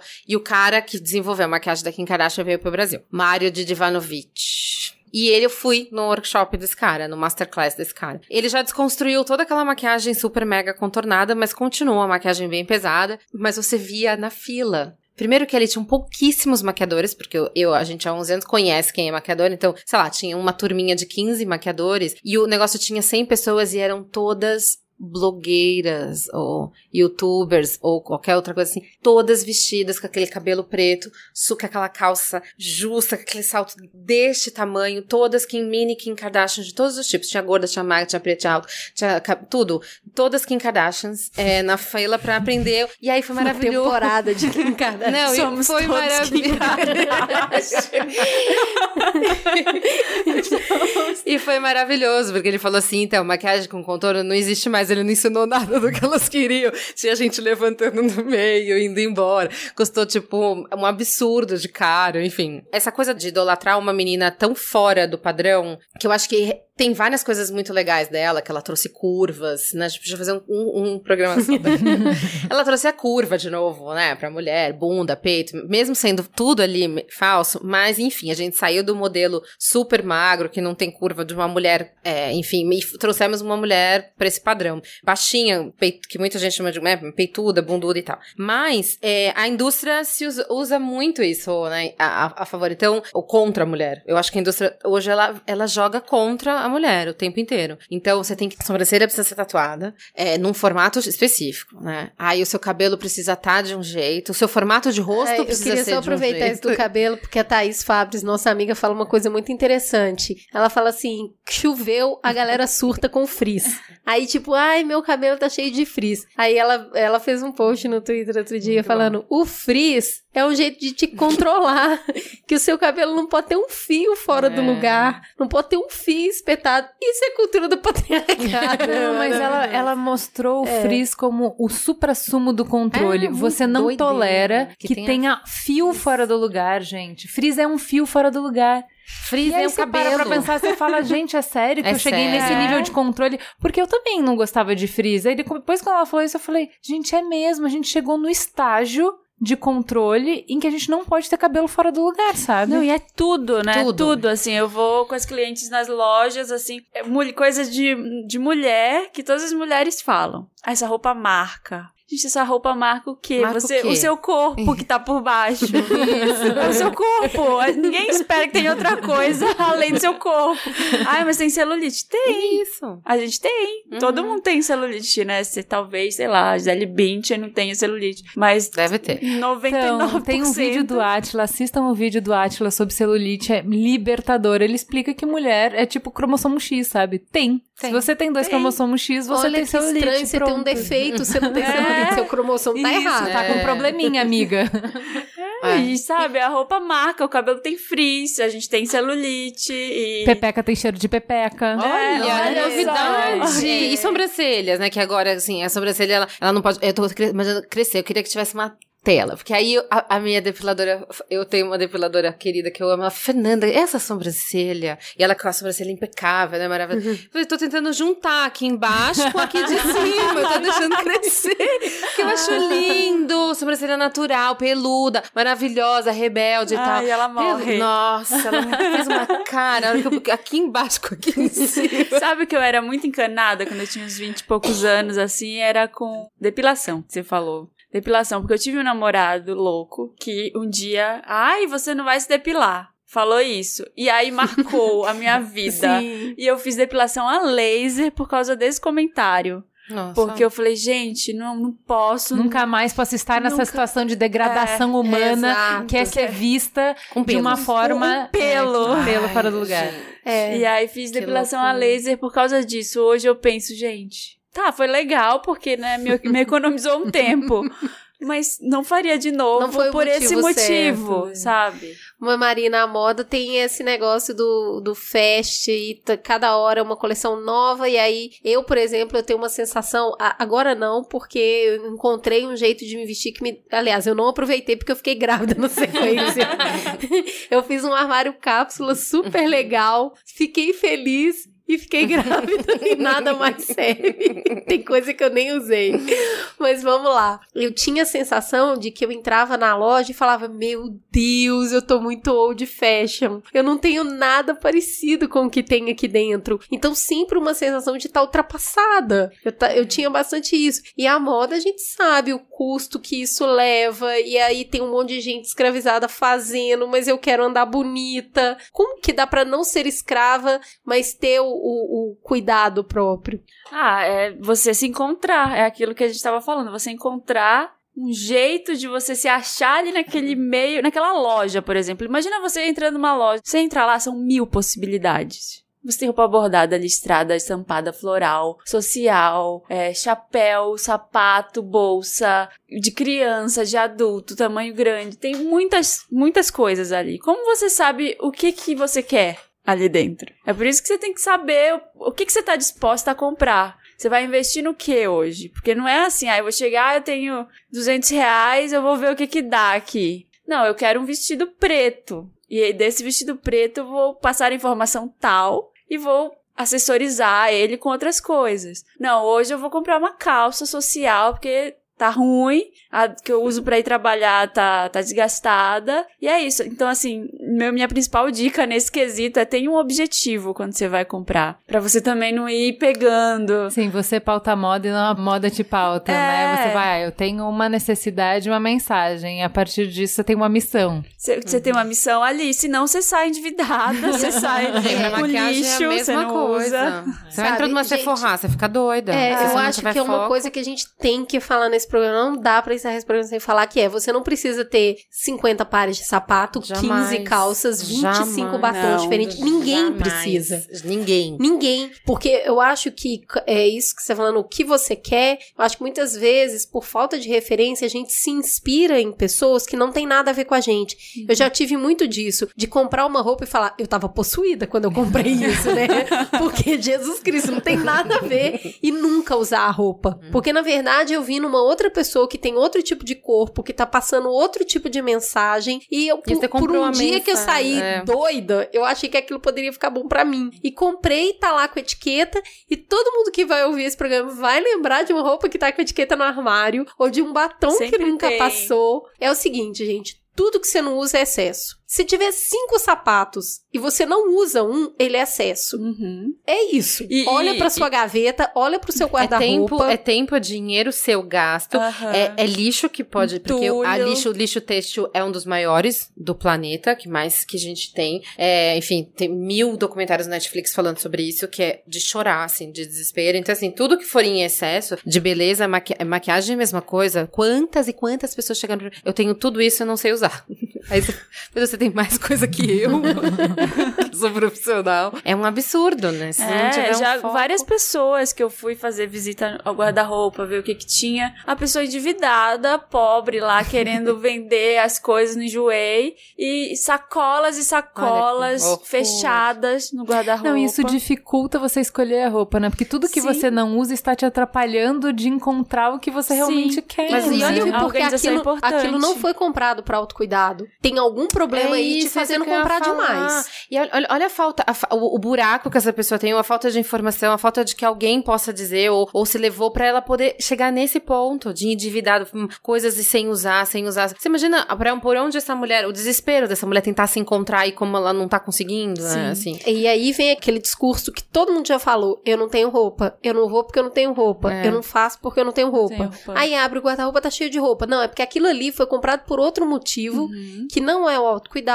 que não é autoconhecimento. E a gente sabe que ainda coloca mais um elemento nessa rotina de consumo nova, que é o consumo consciente e o consumo como ato político. Que é você comprar bem menos e poder comprar com uma qualidade melhor, e aí você poder decidir para quem que você quer dar seu dinheiro. Maravilhoso. Pra que tipo de organização que você quer dar o seu dinheiro? Então, é que hoje é muito mais fácil, gente. Porque tem uns brechó legal demais. Tem um enjoei que você pode entrar e comprar coisa legal demais. Então, eu acho que, que dentro dessa rotina tem, tem um caminho, né? Tem uns passos aí que a gente tá falando. Você vai se conhecer, você vai entender que mensagem que você quer passar, você vai usar os seus cuidados como um um instrumento de comunicação e aí você vai decidir para quem que eu quero dar meu dinheiro quando eu estiver construindo essa mensagem. Isso é Porque super aí é uma alto- mensagem uma- toda. Um ato político maravilhoso. Sim. Que eu acho que a gente tem o poder hoje nas mãos de fazer isso. É, e quando eu posso parar? E que isso não me limite. Que essa foi a provocação da Nathalie, né? Que assim, tá,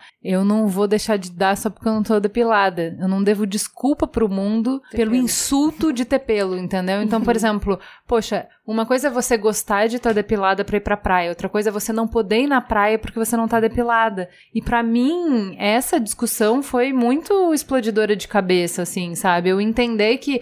Eu lembro que, assim, a gente já fazia o Mamilos há um tempo, quando eu comecei a refletir sobre isso. Teve algum menino que veio aqui e que tava falando sobre a- conversas que ele teve com a esposa. Ele falou: Gente, eu não imaginava as coisas que vocês deixam de fazer, o quanto isso limita a vida de vocês. E eu, me conte mais sobre isso. Nunca parei pra pensar sobre isso.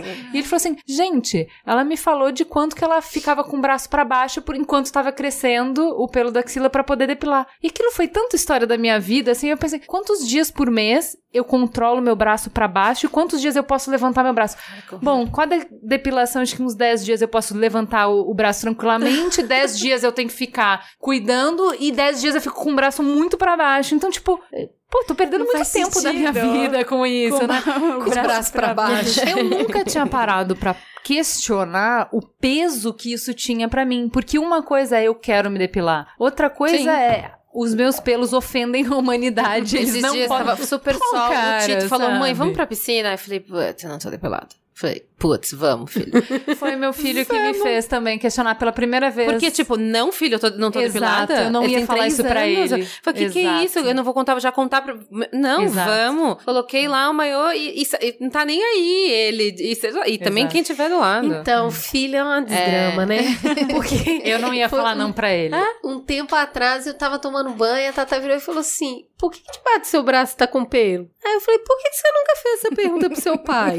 Vai lá, dá uma olhadinha no tanto de pelo dentro de braço, dele. Aí ela olhou bem pra mim e fez aquela cara de tela azul que ela ama fazer, que ela tá na, na idade que tudo é muito teatral, né? Então ela faz umas expressões de choque. Ela falou assim: Eu pensei que só menina que não podia ter pelo. Ó. Eu falei, e de onde saiu o seu pensamento? E aí a gente começou a conversar e a desconstruir isso. Eu e ia aí, falar um pouco sobre isso, sobre uma infância. sé- A gente é, constrói nossa, toda essa eu coisa de beleza que a gente tá conversando, tudo, tudo, tudo, tudo, na menina vestida de princesa. Ah, Um pouco, tá? Não, e- e, e a mãe, fa- a é mãe, muito. assim, eu ouvi muito, você quer bonita, tem que sofrer. Nossa, demais. pra ser Nossa, bonita, demais. tem que Ai, sofrer. meu Deus. Aguenta, eu comecei a depilar com 15 anos, eu sempre tive muito pelo, eu tinha uma monancelha. Eu tinha um bigode na testa, essa é bem a verdade. Que juntava com um buço. Eu era praticamente Lourdes Maria. E aí, ah, vamos tirar, vamos tirar. Eu queria tirar mesmo, mas era isso. Tem que sofrer. Vai ser bonito, tem que sofrer. Tem Tem sofrer. depilar. Sim. Tem que fazer a unha, arranca bife, é assim mesmo. Dieta, vai ficar sem comer mesmo. Eu tenho uma enteada de 8 anos e ah, faz um tempo atrás a gente tava na piscina. Ela tem um cabelo super crespo. E aí chegou uma menininha de cabelo liso na piscina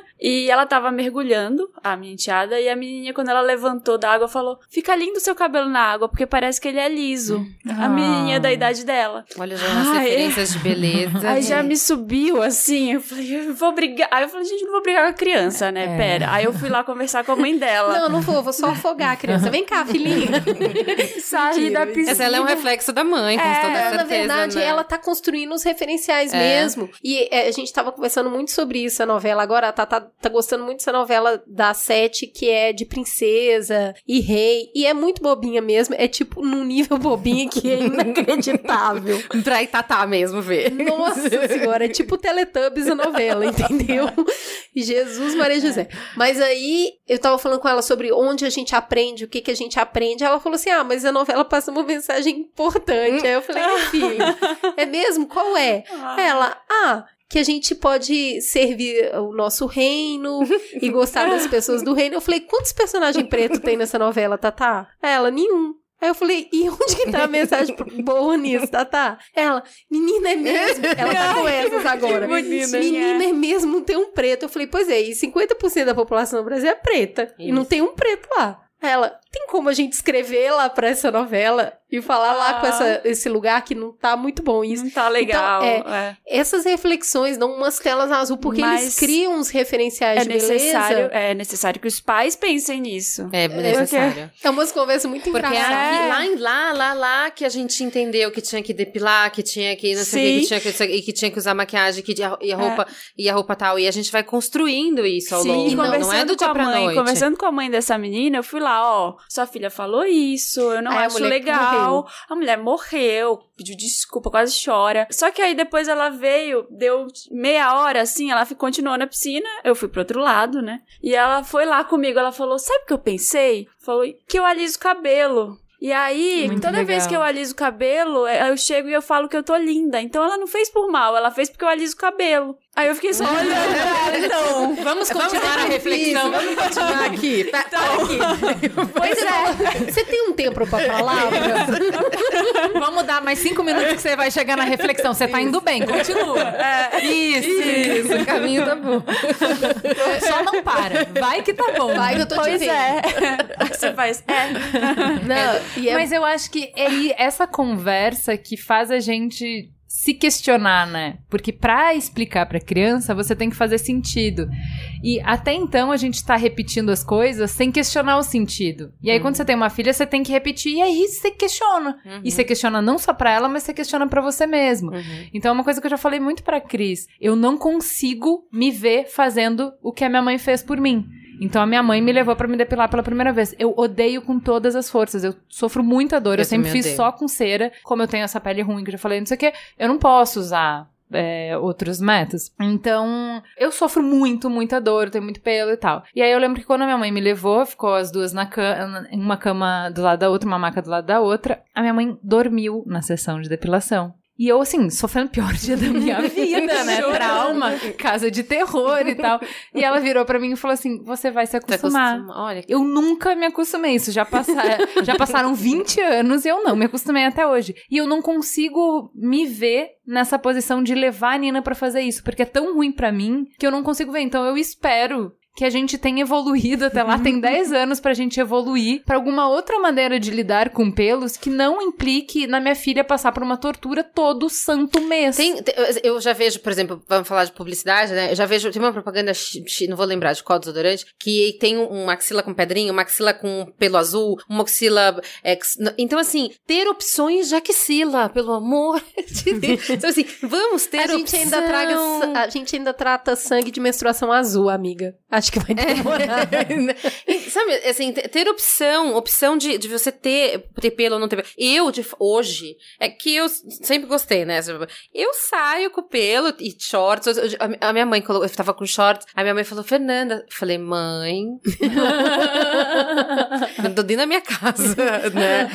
É só o raio, vocês É. vão ter olhar assim. Tá, raio. mas, por exemplo, a minha mãe é uma mulher que com 50 anos decidiu ficar grisalha. A minha A mãe gente- também. Então, assim, Não, isso mãe mim é um pinta código, um código incrível, assim. Minha mãe, cabelo enrolado, ondulado, grisalha. E ela fala o quanto isso, ela, ela, ela é é separada do meu pai. Ela falou, Fernanda, o dia que eu deixei de pintar meus cabelos, eu nunca, nenhum outro homem na vida olhou pra mim. Ela não é, ela não recebe uma cantada na rua, ou, ou, enfim, na Na rua sua não, mas é linda. linda, mas no, no ambiente social, ela vai pra bares, ela conhece pessoas, ela não recebe nenhum tipo, porque logo, cabelo branco, logo ela tá envelheceu, ela tá velha, não está dentro do ciclo reprodutor, logo ela não é uma mulher, logo tá fora, né? Então os códigos de beleza é, são, eu acho que a gente tá aqui, a gente tem que quebrar tudo. Gente Não, e a gente. A, a força do que a gente fala é muito forte, né? Eu sempre tive cabelo crespo, eu tinha cabelo demais. Todo mundo falava que o meu cabelo era ruim. E todo Lembra um mundo dia que a falava, gente tomou, prende esse cabelo. em casa, na pi, que a gente comeu pizza, e que eu fui lá, no, pus um batom vermelho, eu deixei o cabelo, É, passamos mousse, deixando aquele cabelo enro... eu sempre ouvi isso, e aí um dia eu saí pra trabalhar, eu tinha 16 anos, eu tinha o cabelo muito comprido, que vivia preso, porque era o cabelo ruim, né? É, o apelido era Ravengar na época, porque tinha uma novela que o cara tinha um cabelo assim. Rei sou eu. Cê- é, a maioria das pessoas vão ter que jogar no Google. mas o que acontece é que eu raspei o cabelo, passei máquina zero e voltei pra casa completamente careca. E eu falei, e agora? O que, que vocês vão falar? Falem do meu cabelo. Você fez. E eu fiquei um ano completamente careca e falei assim, e aí? E agora? Vamos, conte-me mais sobre falar mal do meu cabelo. E aí, Nossa! Rebelde. a Hashtag conversa rebelde. que eu tenho hoje com a Tatá é tipo, você não tem que nada. Nada. Nada. Você não tem que Você não nada. é Você não- obrigada. olha, você não é obrigada a depilar. Não. Você não é obrigada a usar Que bom, sutiã. né? Que é assim. Você não é você, nada. Sabe seu cabelo? Você vai alisar, sabe por quê? Porque você quer me fazer raiva de alguma forma. e o jeito que você vai ter de fazer raiva é esse. O cabelo é seu. Você vai fazer É. com ele o que você quiser. É que essa é uma conversa muito nova. Assim, a, sua, É. a sua mãe não. Você falou agora, ela não pintou mais o cabelo. A minha mãe, ela não entra na piscina. O cabelo dela é super alisado, pintado de loiro. E ela, ela é negra. Ela, ela pinta o cabelo Mas e é uma, é, uma, é uma geração. É, é uma geração, e quando eu tô fazendo algumas coisas, ela me reprime ainda, que nem você falou da, da sua depilação. Eu tava outro dia na piscina e eu tô com essa neura de estria toda hora. Então ela olhou pra minha barriga e falou: Tá, nem adianta, você já tá com estria?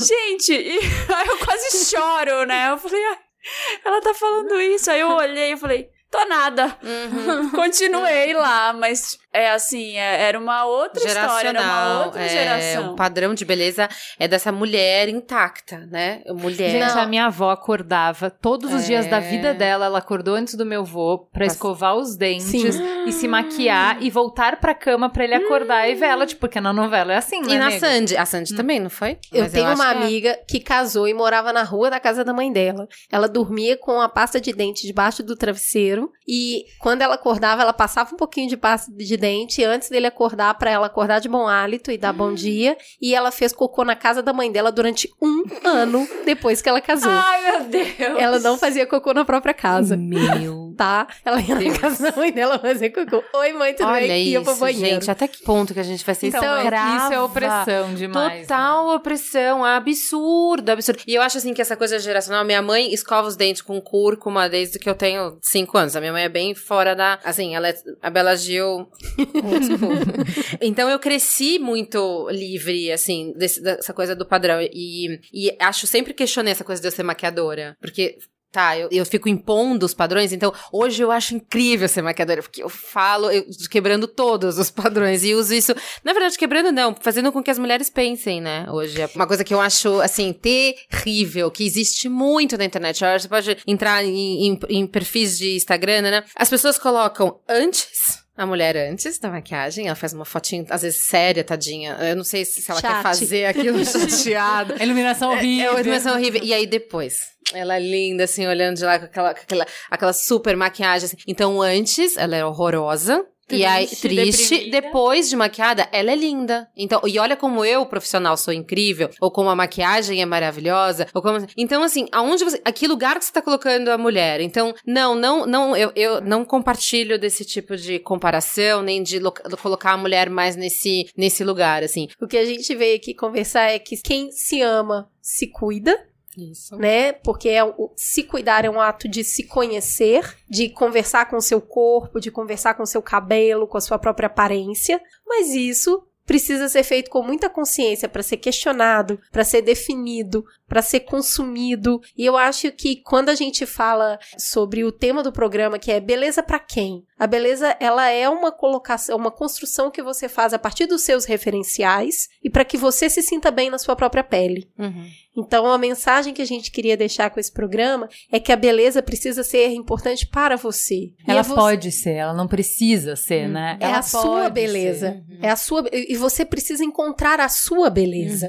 Ela existe, ela tá aí. Ela tá aí totalmente natural e ela tá aí usando todo um instrumento que a moda, que a maquiagem, que tudo que a gente tem hoje posto aí para consumir com consciência, consumir com consciência, e é você que manda nesse instrumento, não esse instrumento que manda em você. Uhum. É que toda a questão, o que diferencia, você vai usar as mesmas ferramentas, o que vai diferenciar é a escolha. Então eu discordo um pouco da Cris, você não precisa. Você pode. Você pode brincar com isso, você Uhum. pode usar isso pra te empoderar, pra descobrir, pra se comunicar. Você pode, você não tem que. Uhum. Então pode ser muito divertido, pode ser empoderador, pode ser milhares de coisas. E vai ter momentos em que você não quer pensar nisso. E que Uhum. tudo bem também. Super. E que em qualquer momento, mesmo que você esteja super divertindo e achando que tá super de boas, vale a pena questionar por conta disso. Quem construiu esse padrão que hoje você se enxerga nele? Esses códigos que a Marina falou, eu achei brilhante, Marina. Você fala assim que, tudo bem, a gente faz escolhas, mas a gente faz escolhas dentro de códigos. Então, ok, que a gente siga o fluxo da vida e use os códigos para viver em sociedade, mas ao mesmo tempo, a gente tem essa consciência para questionar como a Fê falou. Quem é que fez o código que mulher não pode ser bonita com cabelo grisalho? Uhum. Quem é que fez o código que mulher não pode ter pelo? Quem é que fez o código que mulher não pode ter bafo? Que mulher não pode. Quem é que nos colocou nesse lugar? Quem é que colocou essa necessidade que a gente atenda um milhão de coisas para se sentir bem? Né? Então, ao mesmo tempo, ter a liberdade de usar os códigos para passar a mensagem que você quer e de questionar e de construir uma outra coisa, porque a gente tem uma geração maravilhosa Uhum. chegando Sim. que não tá afim de aceitar os códigos como eles vieram, tá afim de quebrar tudo mesmo e eu acho é bem pouco. Também. Quando você se olha diferente, você passa uma autoconfiança sem nenhum instrumento. Então, eu acho importante testar a autoconfiança sem instrumento Lógico. para que ele seja usado com a consciência de quando você quer e do jeito que você quiser. O que eu quero dizer é que cada um tem uma beleza. A beleza, ela existe. Mas você tem que encontrar essa beleza, você vai construir a sua beleza. A partir do momento que você olhar para quem você é e para o que você quer comunicar. É isso, então vamos para o farol aceso. Farol aceso. Vamos então pro farol aceso. Fê, o que, que você indica pra gente? Eu indico, acho que nesse, nessa, depois dessa conversa, assim, que a gente fez mindfulness todo mundo junto, assim, né? então, trazer acho que um pouco disso, até pra coisa do autoconhecimento, das mulheres fazerem, pode ser homens também, logicamente, fazer um diário, uma semana. Pele rosto lavado e anotando coisas que você gosta em você. Eu acho que esse olhar kind, sabe? Assim, é Gentil. gentil isso pra você mesmo. Eu acho que é um processo muito interessante na hora de você escolher um batom vermelho, ou na hora de você escolher se você quer ou não um creme anti-rugas, não é porque a fulana tá usando ou porque alguém falou que é bom. É, olhar de fato, as mulheres chegam pra mim, eu tenho muita olheira, tenho muita olheira. Você olha, não tem nada de olheira. Você fala, gente, é, parece uma frase que todas elas gostam de dizer, sabe? É que a gente usa uma lente aumentada nos nossos defeitos. é, então, né? então tira, é, tirar a lente do defeito e usa essa lente aumentada pra ver as coisas lindas que todo mundo tem. A beleza todo mundo tem. Então, é uma sobrancelha bonita. Fala, Nossa, sobrancelha bonita aqui. O formato dela é legal. Ou um formato de olho. Acho que esse olhar gentil, esse olhar amoroso, fazer um exercício pra trocar a lente. Se ver mais amorosamente, é, é isso que eu indico pra se fazer durante uma semana, 15 dias, e, enfim. Me curte lá no meu Instagram, que eu, toda essa quebradeira, eu passo lá sempre, todo É dia. uma delícia, ter vontade de morar lá no Instagram dela. No arroba Feguedes. É isso, adorei participar, meninas. E você, Obrigada. Cris? Quero indicar pra vocês uma água termal. Mentira. Por que não? Pode. É, lógico. que- Não, não, na verdade não é isso. É porque esse programa a gente falou muito de beleza feminina, mas a beleza masculina eu acho que tá precisando ser mais conversada ainda, sabia? E aí eu fui assistir uma série no Netflix que eu fiquei sabendo agora que é uma releitura, que é um programa que já existia, eu É. não conhecia ele antes. O nome do programa é Queer Eye e eles pegam cinco gays incríveis, porque Peraí, não é Queer Eye for the Straight Guy? Esse é o primeiro. Não. Queer for the straight guy. Agora é só que Eu sou queer muito eye. A gente raiz, né? dá, licença. Se fosse também. Não. Então, é, velhinhas, com licença, eu sou geração Netflix, é outro nome, tá? É, chama Queer Eye, a produção é primorosa, são cinco gays num nível de carisma, sabe? E aí tem o que cuida dos cuidados pessoais, da moda, da casa, do vinho e comida e cultura. Cada um cuida de uma área. E eles vão socorrer homens que estão precisando dar um up na vida. E aí você fala, beleza, vão chegar lá e vão transformar o cara, eu já vi esse programa. Não é bem isso. Uhum. É muito legal. Eles chegam lá e, na verdade, a produção foi primorosa também na escolha dos candidatos. Cada um tem uma história extremamente complexa. E o primeiro é um senhor de 57 anos. O segundo é um indiano nerd que trabalha com aplicativos nos Estados Unidos. O terceiro é um policial eleitor do Trump. O quinto é um pastor. E cada um deles tem uma história incrível de sentimentos entupidos. e eles chegam ali pra trabalhar um empoderamento gigante nesses homens, os caras muito travados, muito. E, aí eles vão conversando e eles têm um jeito muito querido de colocar e na verdade eles não transformam ninguém. Eles dão uma possibilidade de uma nova versão, a melhor versão daquela própria pessoa, respeitando muito quem é essa pessoa e eu achei isso lindo E no programa. que a gente falou aqui hoje. Como você pode perceber, chorei. É. Sim, chorei. Principalmente com o primeiro episódio. Você vê uma pessoa que tá com uma autoestima tão fragmentada, ele tava tão sozinho, e de repente chegam pessoas que viram e falam assim: "Ah, ele, ai, mas eu tenho lupus". Que olha, a gente acha que isso é uma questão de mulher, não é, gente. É que a mulher fala sobre Uhum. isso. O cara tem bloqueia. lupus e aí ele deixa a barba crescer num nível quase entrando no olho. Olha. Porque ele quer tampar a pele dele, porque ela é cheia de vermelhidão, porque tem marca de lupus. Então, assim, não é uma questão de menina. Não, mas jamais. Não é um assunto de mulher. Eu acho que os meninos é pior ainda, porque eles têm que travar tudo, né? Muito. E tem um outro personagem que ele fala assim: essa aparência aqui é porque eu não quero que as pessoas se aproximem mesmo. Porra, então peraí, por que você não quer que as pessoas se aproximem? E aí o cara, tá bom, eu sei que tá na hora de derrubar esse muro. E, gente, é muito mais difícil pra homem. Então, se você é um rapaz e chegou até o final desse programa, fica aqui a dica pra você assistir essa série. Em algum momento ali você vai ver que esse ritual de cuidado, de olhar pra si mesmo, não é uma coisa de gênero. Homem precisa e é muito importante pra homem também. E eu acho que no momento hoje eu diria que é até mais importante pro homem do que pra mulher, que tá passando por um momento já tipo nível 2 da conversa, sabe? E os Uhum. homens ainda estão. A gente promete uma hora a gente vai fazer um programa focado no homem. é isso, então o nome da série é Queer Eye. No Netflix. No Netflix. Eu tô muito apaixonada por esses caras, eu quero muito Ah, amiga eu amava. demais. Eu assistia. E eu vou assistir a nova Chorei. versão Eu agora. chorei a- quase a versão todos teen. também. Você já assistiu, amava Marina? assistir. É muito bom, não é? Amo, é. Eu chego em casa e vou assistir. É muito legal. E você, Marina? Então, eu indico um livro. Eu não sei se eu já indiquei ele no Wanda, mas ele tem muito a ver com o que a gente falou aqui. Eu achei legal indicar. Chama Moda com Propósito, é do André Carvalhal. É um livro que fala sobre essas reflexões de moda que a gente falou aqui, assim, de excessos. Como o fast fashion tá acabando com a moda? Que tipo de postura a gente pode tomar com relação a isso? E como isso é um ato político também? Você dizer não, dizer chega, tem a ver com o mundo, o planeta que a gente vive, poluição, as formas como as coisas são construídas e como isso é imposto pra gente nas lojas, né, no final, assim. Você tem que comprar isso ou você é feia, você tem que fazer isso, senão você não... você tá por fora. E olha que a gente fora. nem falou nesse programa sobre o creme pra clarear a virilha, né? Como é que é? Ai, Vá, vamos pular. É.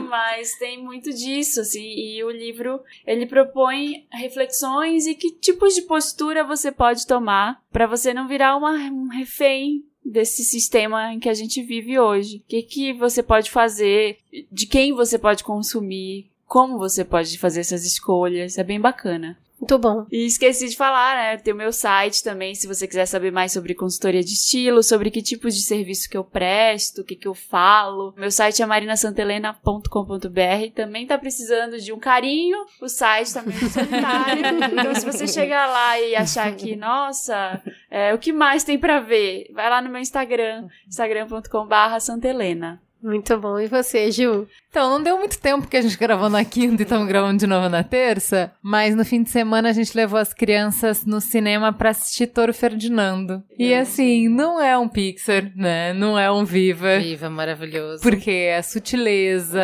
a elaboração, o apuro com cada detalhe da Pixar é não tem igual, é inigualável. Mas eu me fez lembrar muito de um documentário que a gente já falou bastante no Mamilos, que é o The Mask You Live In, que fala sobre masculinidade, sobre masculinidade tóxica, sobre quando é que os meninos se dissociam da amorosidade e do, quando é que eles param de ter contato com os sentimentos deles e aceitam um fardo bem pesado que é de representar um papel muito, muito, muito fechado e determinado que a sociedade impôs para eles. Então, o Toro Ferdinando, ele fala disso numa linguagem de criança, e eu acho especial que ele fale para criança isso, que é uma história clássica, né? Não é uma novidade, eles estão trazendo uma releitura de uma história clássica. Eu acho muito especial ter esse conto para as crianças, não só em forma desse filme, mas ter o livro para contar para as crianças várias vezes, porque é, é justo, elas vão consumir justo nesse momento que o documentário fala, em que você arranca dele a possibilidade de escolher o que ele é e de estar em contato com sentimentos para ele vestir a armadura. Então eu achei pungente que o meu filho tivesse ali vendo aquela história que é sobre um touro que escolhe não a violência, que ele não quer se afirmar pela violência, ele é um touro gentil. E aí, é muito legal, porque é, a história é do touro que só tem uma história para touros, touros só podem viver de uma determinada maneira e ele consegue escapar. E quando ele escapa, ele descobre que o mundo é maior do que o abatedouro e maior do que a arena. Existem outras coisas no mundo, que é a jornada do menino que precisa escapar dessa máscara, que precisa escapar desses modelos de masculinidade tão fechados e tão tóxicos. Ou você é o que apanha, ou você é o que bate. Então existe outro mundo um mundo de afeto, um mundo de amor, um mundo de beleza, um mundo de contemplação, e que você pode ter acesso a essas coisas e continuar sendo forte, valoroso e tendo a sua personalidade. Ai, lindo. Cara, eu achei lindo e o final eu chorei bastante por conta disso. Eu não acho que é um filme primoroso. Merigata não gostou do filme e tal, ele é bobo, ele se repete, ele tem uma história plana, mas fazendo essa conexão de desse documentário uhum. com esse uhum. filme, para quem que ele foi feito, eu achei que é uma mensagem muito importante de ser passada e ela é passada de uma maneira bonitinha que os meninos que vão tá na escola recebendo essa lógica pela primeira vez de ou você é o que bate ou que você apanha, eles ganham uma ferramenta, uma referência, uma outra história. Não, tem outro jeito de ser. Tem outro jeito de ser homem, tem outro jeito de ser forte, tem outro jeito de ser corajoso. Que a coragem não tá em você bater no mais fraco, a coragem tá em você lutar pelas coisas que você acredita. Ai, que lindo. Então vão lá assistir Toro Ferdinando. Eu vou. É isso então? Temos um programa? Temos. Temos. Fica a gostosa sensação de um Mamilos Dia das Mulheres 2018. Beijo, gente!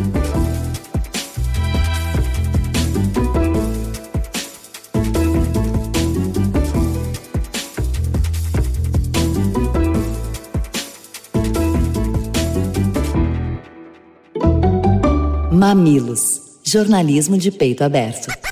O Mamilos é o resultado do trabalho colaborativo de uma equipe apaixonada. Edição Caio Corraine, redes sociais Guilherme Iano e equipe, apoio à pauta Jaqueline Costa e grande elenco, transcrição dos programas Lu Machado e Mamiland. Este podcast foi editado por Caio Corraine.